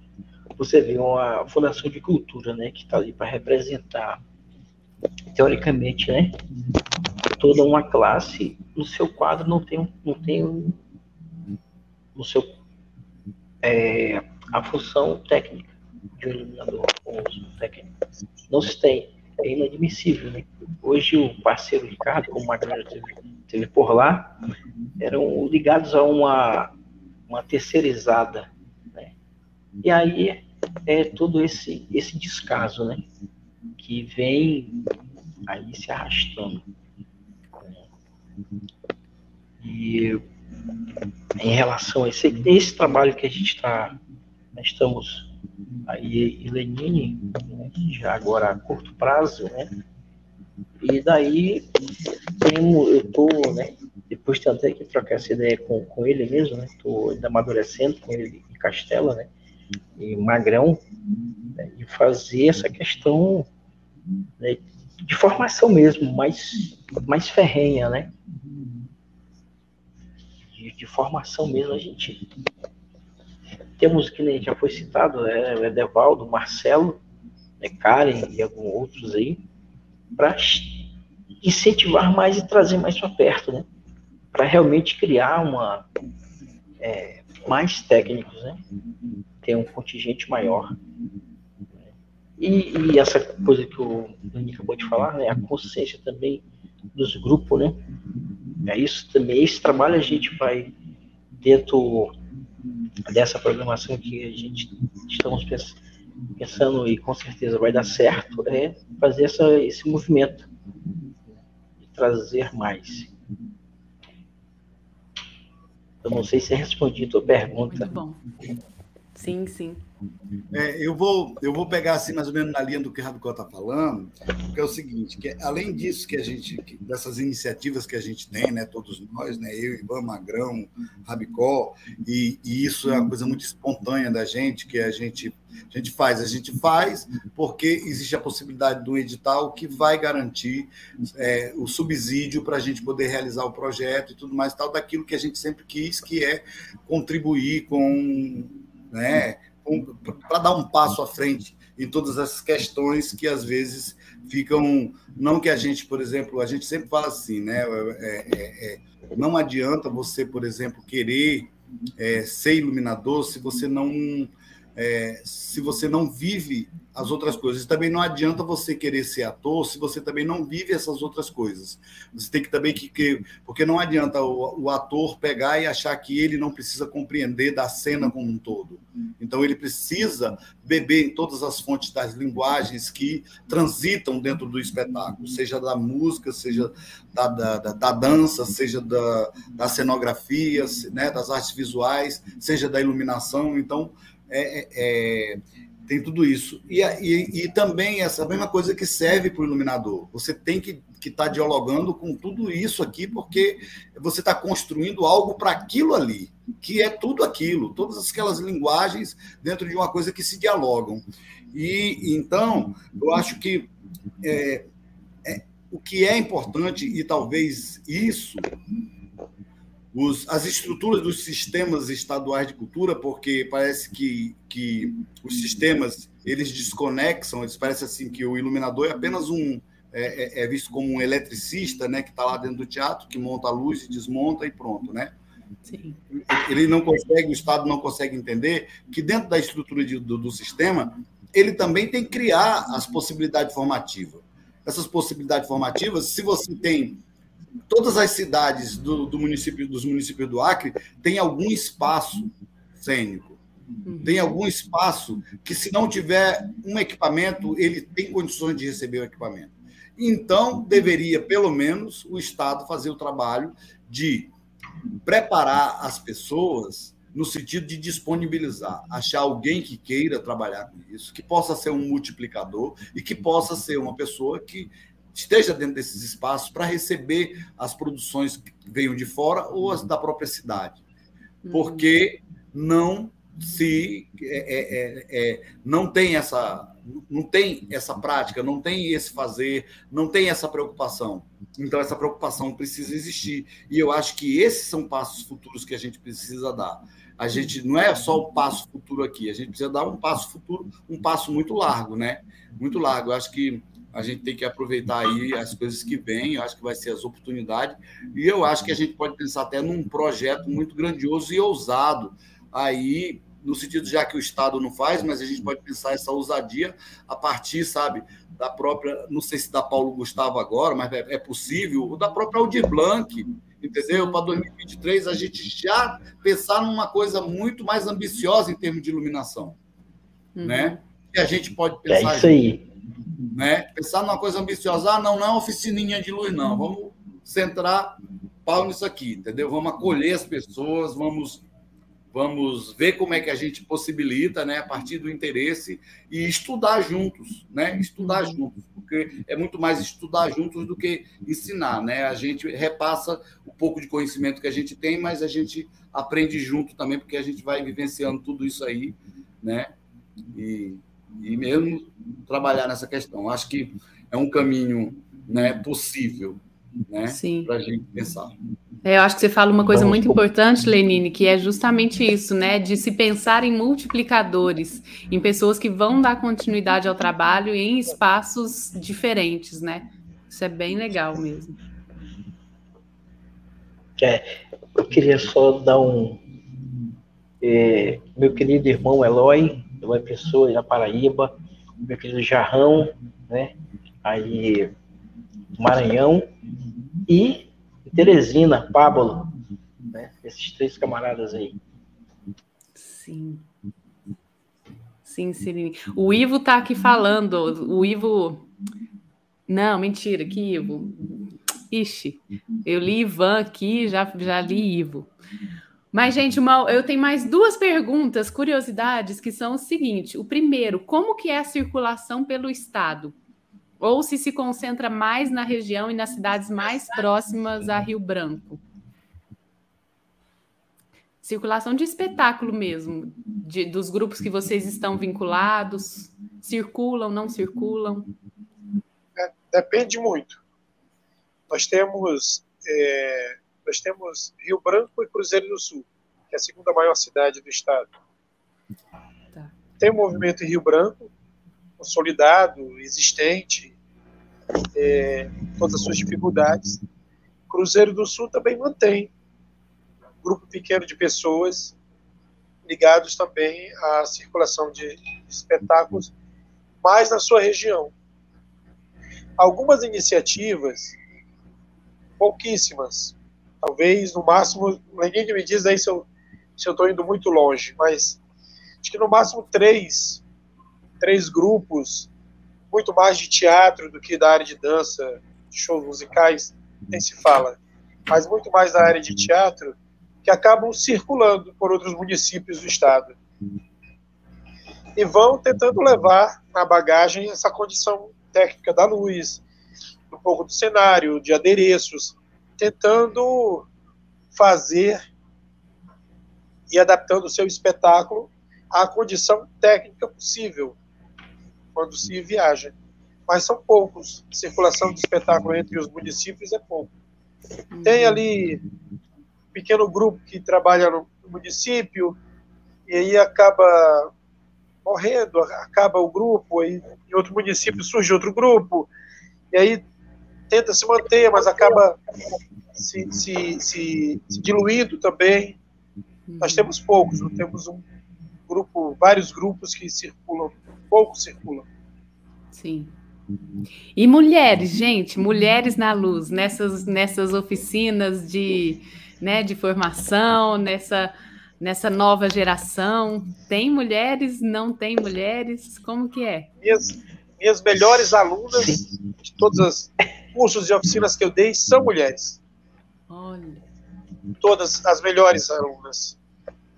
As mais criativas, as que que absorviam a informação com mais rapidez, que tinham uma, uma perspicácia no trato da, tanto da técnica, da parte, da parte mais técnica de eletrotécnica, né, da eletricidade, do desenho da luz, como da criação.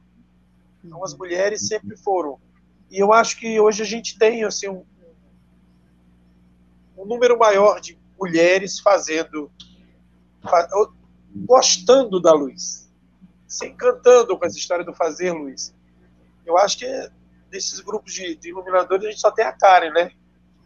A é, Karen é, se gente... mantém fazendo aqui e acolá. É, né? A gente tem a Karen, né? É, a gente tem a Karen, tem a Socorro, né? Mas aí é, Socorro é, Paiva, é Socorro Paiva.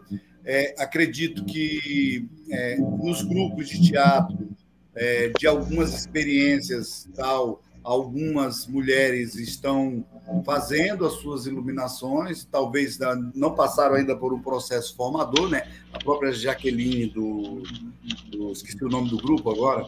Jaqueline é, Chagas. Candeeiro. Candeeiro né? Ela cria a iluminação dela, então ela que cria as luzes dela e tal. Claro, eu acho que ela precisa do trabalho do técnico para. Se você me permite, Leguinho, ela a última vez que ela esteve na usina de artes, estava lá ajudando o José Ricardo e ela ela falou não, pode deixar que eu suba aqui para afinar minha luz. Só que aí ela afinou quando precisou fazer uma outra coisa, ela disse agora tu sobe porque a UFAC não me ensinou a fazer isso. Então a gente tem aqui o curso de artes cênicas, que é para formação de professores na área de artes, com habilitação em teatro. Uhum. Mas eles não têm aulas de iluminação. Então, por mais que saiam do curso, eles não têm essa, essa prática, eles não têm esse conhecimento. Por isso também foi engraçado o Lenine falando da Jaque Chagas. Ela faz até um certo ponto. Tem outras coisas que ela diz, não, agora você faz porque eu, isso aqui eu não aprendi. Não mexi com isso. É, eu, tenho muito uma, eu tenho muito uma preocupação da história né, do fazedor, entendeu? Ele ter sensibilidade, me preocupa muito ele ter sensibilidade para todas as linguagens, mas ele não precisa querer fazer tudo, né? Porque senão daqui a pouco ninguém vai precisar de iluminador. Então, Sim. tem isso. Exatamente. E a gente precisa trabalhar, né, Ricó? Sim. Com certeza.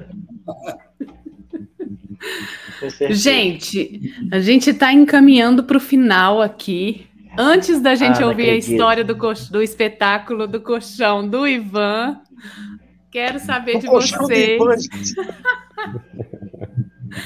Se vocês têm considerações finais, coisas para falar mais, essa é a hora. Eu tenho. Fiquem à vontade. É na ordem? Sim. Não, Rabicó, agora vai na ordem. É na ordem de querência. É ordem, não. querência. Ah, tá. Isso. Então, tá ótimo. Então, vai, vai. Um, um abraço carinhoso para minha querida companheira Nardi, companheira Antonieta, né? E com certeza aí meu bem também. E esse carequinha aí, tem uma história para falar desse camarada aí. Esse camarada, logo quando chega aqui, em Rio Branco, né? Sem chegar de cruzeiro, se conhecemos muito pouco. E assim, eu tinha uma, uma escola de dança, que é a Fênix, e assim, eu sempre, eles me convidavam para o encerramento do baile para fazer uma luz. E coincidiu, ele está na cidade, eu vou e convido ele né, para fazer comigo. A gente... E sempre que terminava o evento, tudo no professor Pedro, sou Rabicó, vamos acertar aqui o cachê e tal. O pagamento era feito na hora. Quando eu chamo esse cidadão, acontece de o professor Pedro Rabicó, passa lá na, na escola na terça-feira, pode ser? Tranquilo, professor. Aí passei pro rapaz aí, né? A situação e tudo. O que, que ele faz? Aí para uns, uns, uns colegas, tá, rapaz, porra, você que eu cheguei de cruzeiro, bicho, para pegar uma volta desse baixinho gordinho aí, não é possível, não acredito, não. Esse rapaz, esse careca aí, ó. E vocês, e vocês não se largam nunca mais. Olha aí o que que deu. É. Pois é, é, é isso. Bom, Quer? vai lá, Magrão, vai lá. Vamos lá. Agradecer aí pela oportunidade né, do bate-papo. É, como o Ivan falou, pela primeira vez aqui, todos reunidos né, aqui para um bate-papo leve, descontraído, né, cada um colocar o seu ponto de vista aí sobre o olhar cênico né, da iluminação. E muito bom, né, mais uma vez aí estar tá com os grandes mestres da, criadores da luz cênica no Acre. E sempre é bom, a gente aprende muito aí escutando as histórias, como aconteceu, como se criou a luz aqui no Acre. Aqui. Isso é legal ouvir. Obrigado, Ivan. Obrigado, Lenine. Valeu, Rabicó, Camila e Marcelo. Viu? Muito obrigado. Bem, eu, eu só tenho a agradecer o convite e quando, Camila, você pergunta assim, para o futuro, né? É, eu acho que só uma possibilidade de futuro se esses quatro bons elementos continuarem se encontrando e discutindo as alternativas. É, se a gente conseguir abrir um espaço de diálogo, tanto com quem, com, com os setores do Estado, como com empresas privadas, a importância do iluminador dentro como carreira. Nós sofremos há muito tempo uma, há muitos anos, uma, um corte dolorido aqui. Por exemplo, hoje é impossível você ter profissionais no Estado como bilheteiro, porteiro, iluminador. Eles não estão mais é, numa tabela possível de contratação. Sim. O máximo que a gente pode conseguir hoje é fazer um concurso público do Estado para eletricista. E aí pedir a Deus que o eletricista queira aprender a fazer a luz. Ou pelo menos que ele seja um eletricista montador de teatro. Então, nossas batalhas são grandes. Fica aqui o compromisso para ninguém morrer logo, porque são lutas ainda, é, eu acho que vão, vão durar muito. E todo esse trabalho que o Lenin fala da sensibilização, ele também não é de uma hora para outra. Necessário manter aceso essa necessidade, né, esses encontros. E eu acho que esse encontro também possibilitou isso, da gente se ver, falar sobre nossas experiências para tentar deixar o Magrão feliz, eu acho que ele está. Acho que ele está falando numa época de um festival de teatro que tem um rapaz que faz é, a 24 quilômetros daqui, tem município, e o rapaz sempre escreveu umas peças de teatro, ele que escreve, ele que dirige, ele faz tudo, ele pensa da luz, ele faz tudo. E, e eu acho que ele escreve, os roteiros dele não são de teatro, na verdade são de filme trash. E eu estava como no festival de teatro, como motorista da Kombi, e fazia a abertura dos espetáculos. O Lenin estava lá na coordenação disso. E me chamaram, porque estava tendo um problema. O Zé Ricardo me, me ligou e disse: Ivan, tem que vir aqui para o teatro agora. Eu disse: Não posso, não, tem que vir agora. Quando eu cheguei, o, todos eles falavam assim: a cama anda. Eu digo: Não, gente, não tem uma cama que anda. Peraí. Não, é porque a cama anda. Eu digo: Tá. Como é que a gente vai. Vamos fazer o seguinte: faz um pouco da cena. São é segredo. Eu digo, não, para nós não, gente. A gente é acostumado a ver os segredos todos. A gente nem conta, nem tem tempo de contar. A apresentação de vocês é hoje à noite. Eles tinham uma cama e na cena o rapaz batia de verdade na atriz, gente. Era um negócio absurdo. Ele dava tapões na atriz e a cama saía do lugar, evidente uma trepidação com os gestos deles. Aí eu digo, maninho, não era para ser teatro. Eu sei que, como nós não iríamos resolver o problema do espetáculo, a gente resolveu chumbando a cama na parede. E depois refazendo partes da parede onde a gente furou. Foi assim. Mas a cama andava. Então, dizer do prazer que foi conversar com, com os colegas, dizer que eu acho que cabe a nós nos encontrarmos mais, conversar mais sobre as estratégias do que pode ser o futuro para a iluminação no nosso estado. E continuar trocando. Eu acho que as trocas são importantíssimas. Obrigado.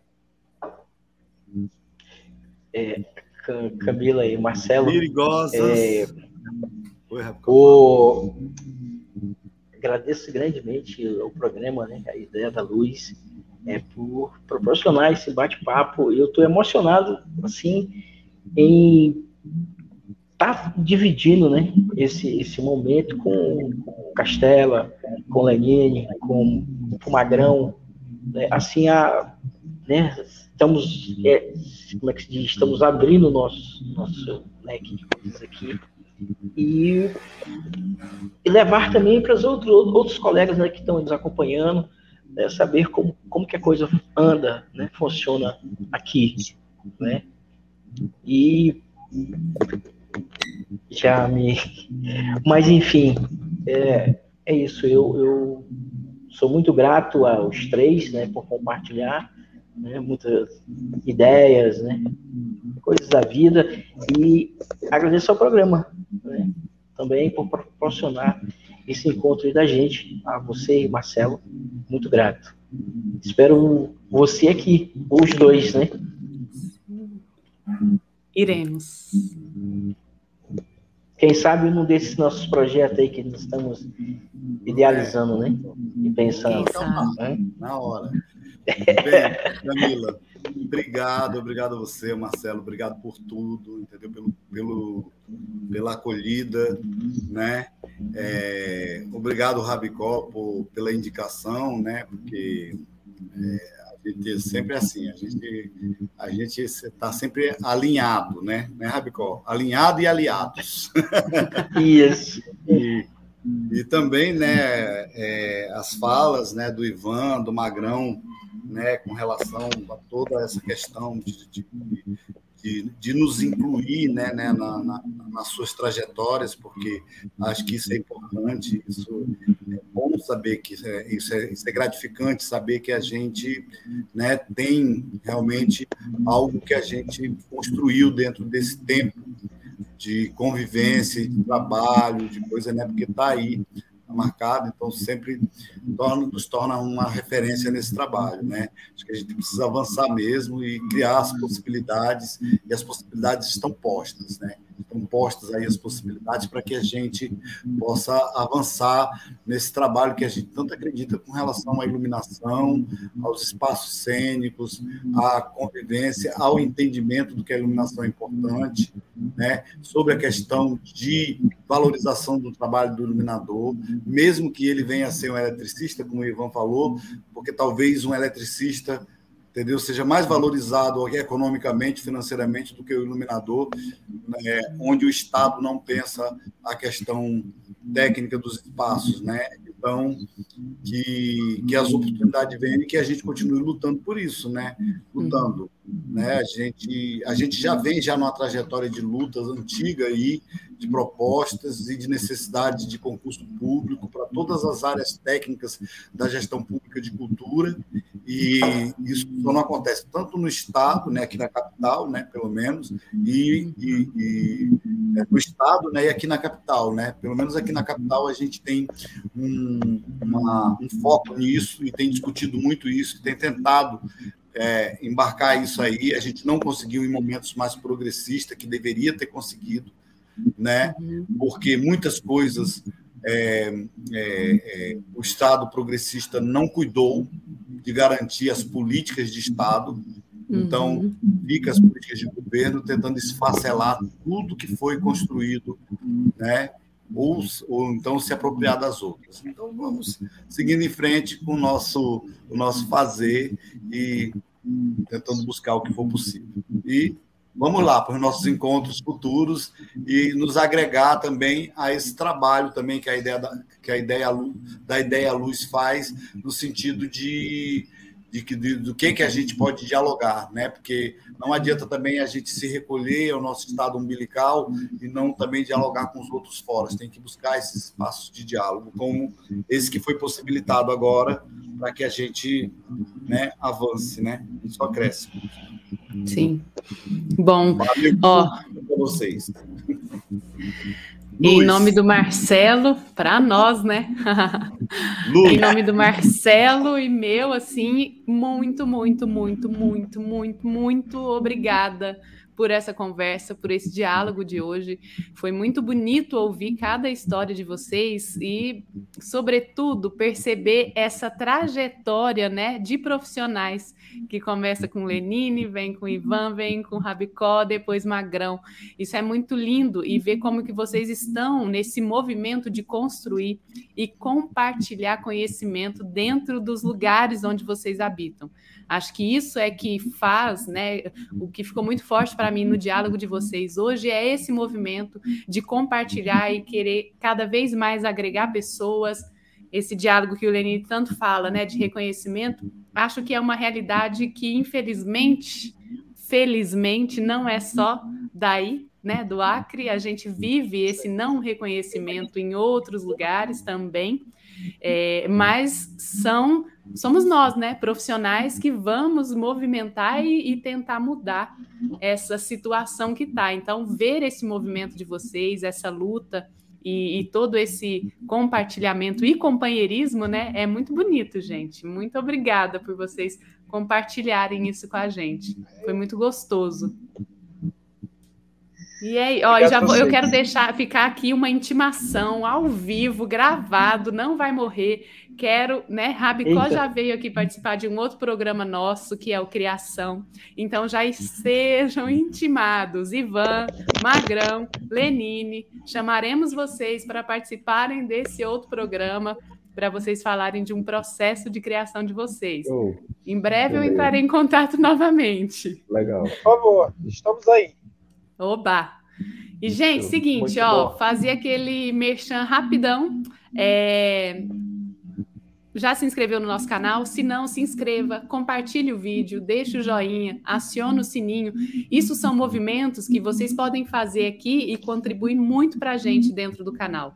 A gente está no Instagram, Facebook e Telegram. Por lá a gente conta tudo o que vem, vai acontecer no canal. Estamos nas plataformas de podcast. Esse canal hoje é totalmente independente. Se você quer e pode nos ajudar com dinheiros, a gente tem alguns formatos. Um deles é o Cifrão, que está aqui na conversa do chat ao vivo. O outro é tornando-se um membro do canal, uma membra do nosso canal. Aqui embaixo na tela tem uma tagzinha. Se você está assistindo no gravado, no futuro gravado, você também pode contribuir com o Valeu, é só clicar que tem o passo a passo para contribuir. E hoje a gente está com uma campanha coletiva para poder renovar a nossa plataforma de transmissão, que é o abacaxi. Então, se você vem dividir esse abacaxi com a gente, minha gente, a gente precisa renovar. São 400 dólares. Essa campanha está aberta até setembro. Quem puder e quiser, entra lá no site abacaxi com SHI e coloca StreamYard para o da Ideia Luz ou só o da Ideia Luz e toda contribuição será bem-vinda. Eu já quero deixar o meu agradecimento a vocês que estão aqui com a gente até agora que ficaram o programa todo. Muito obrigada pela presença.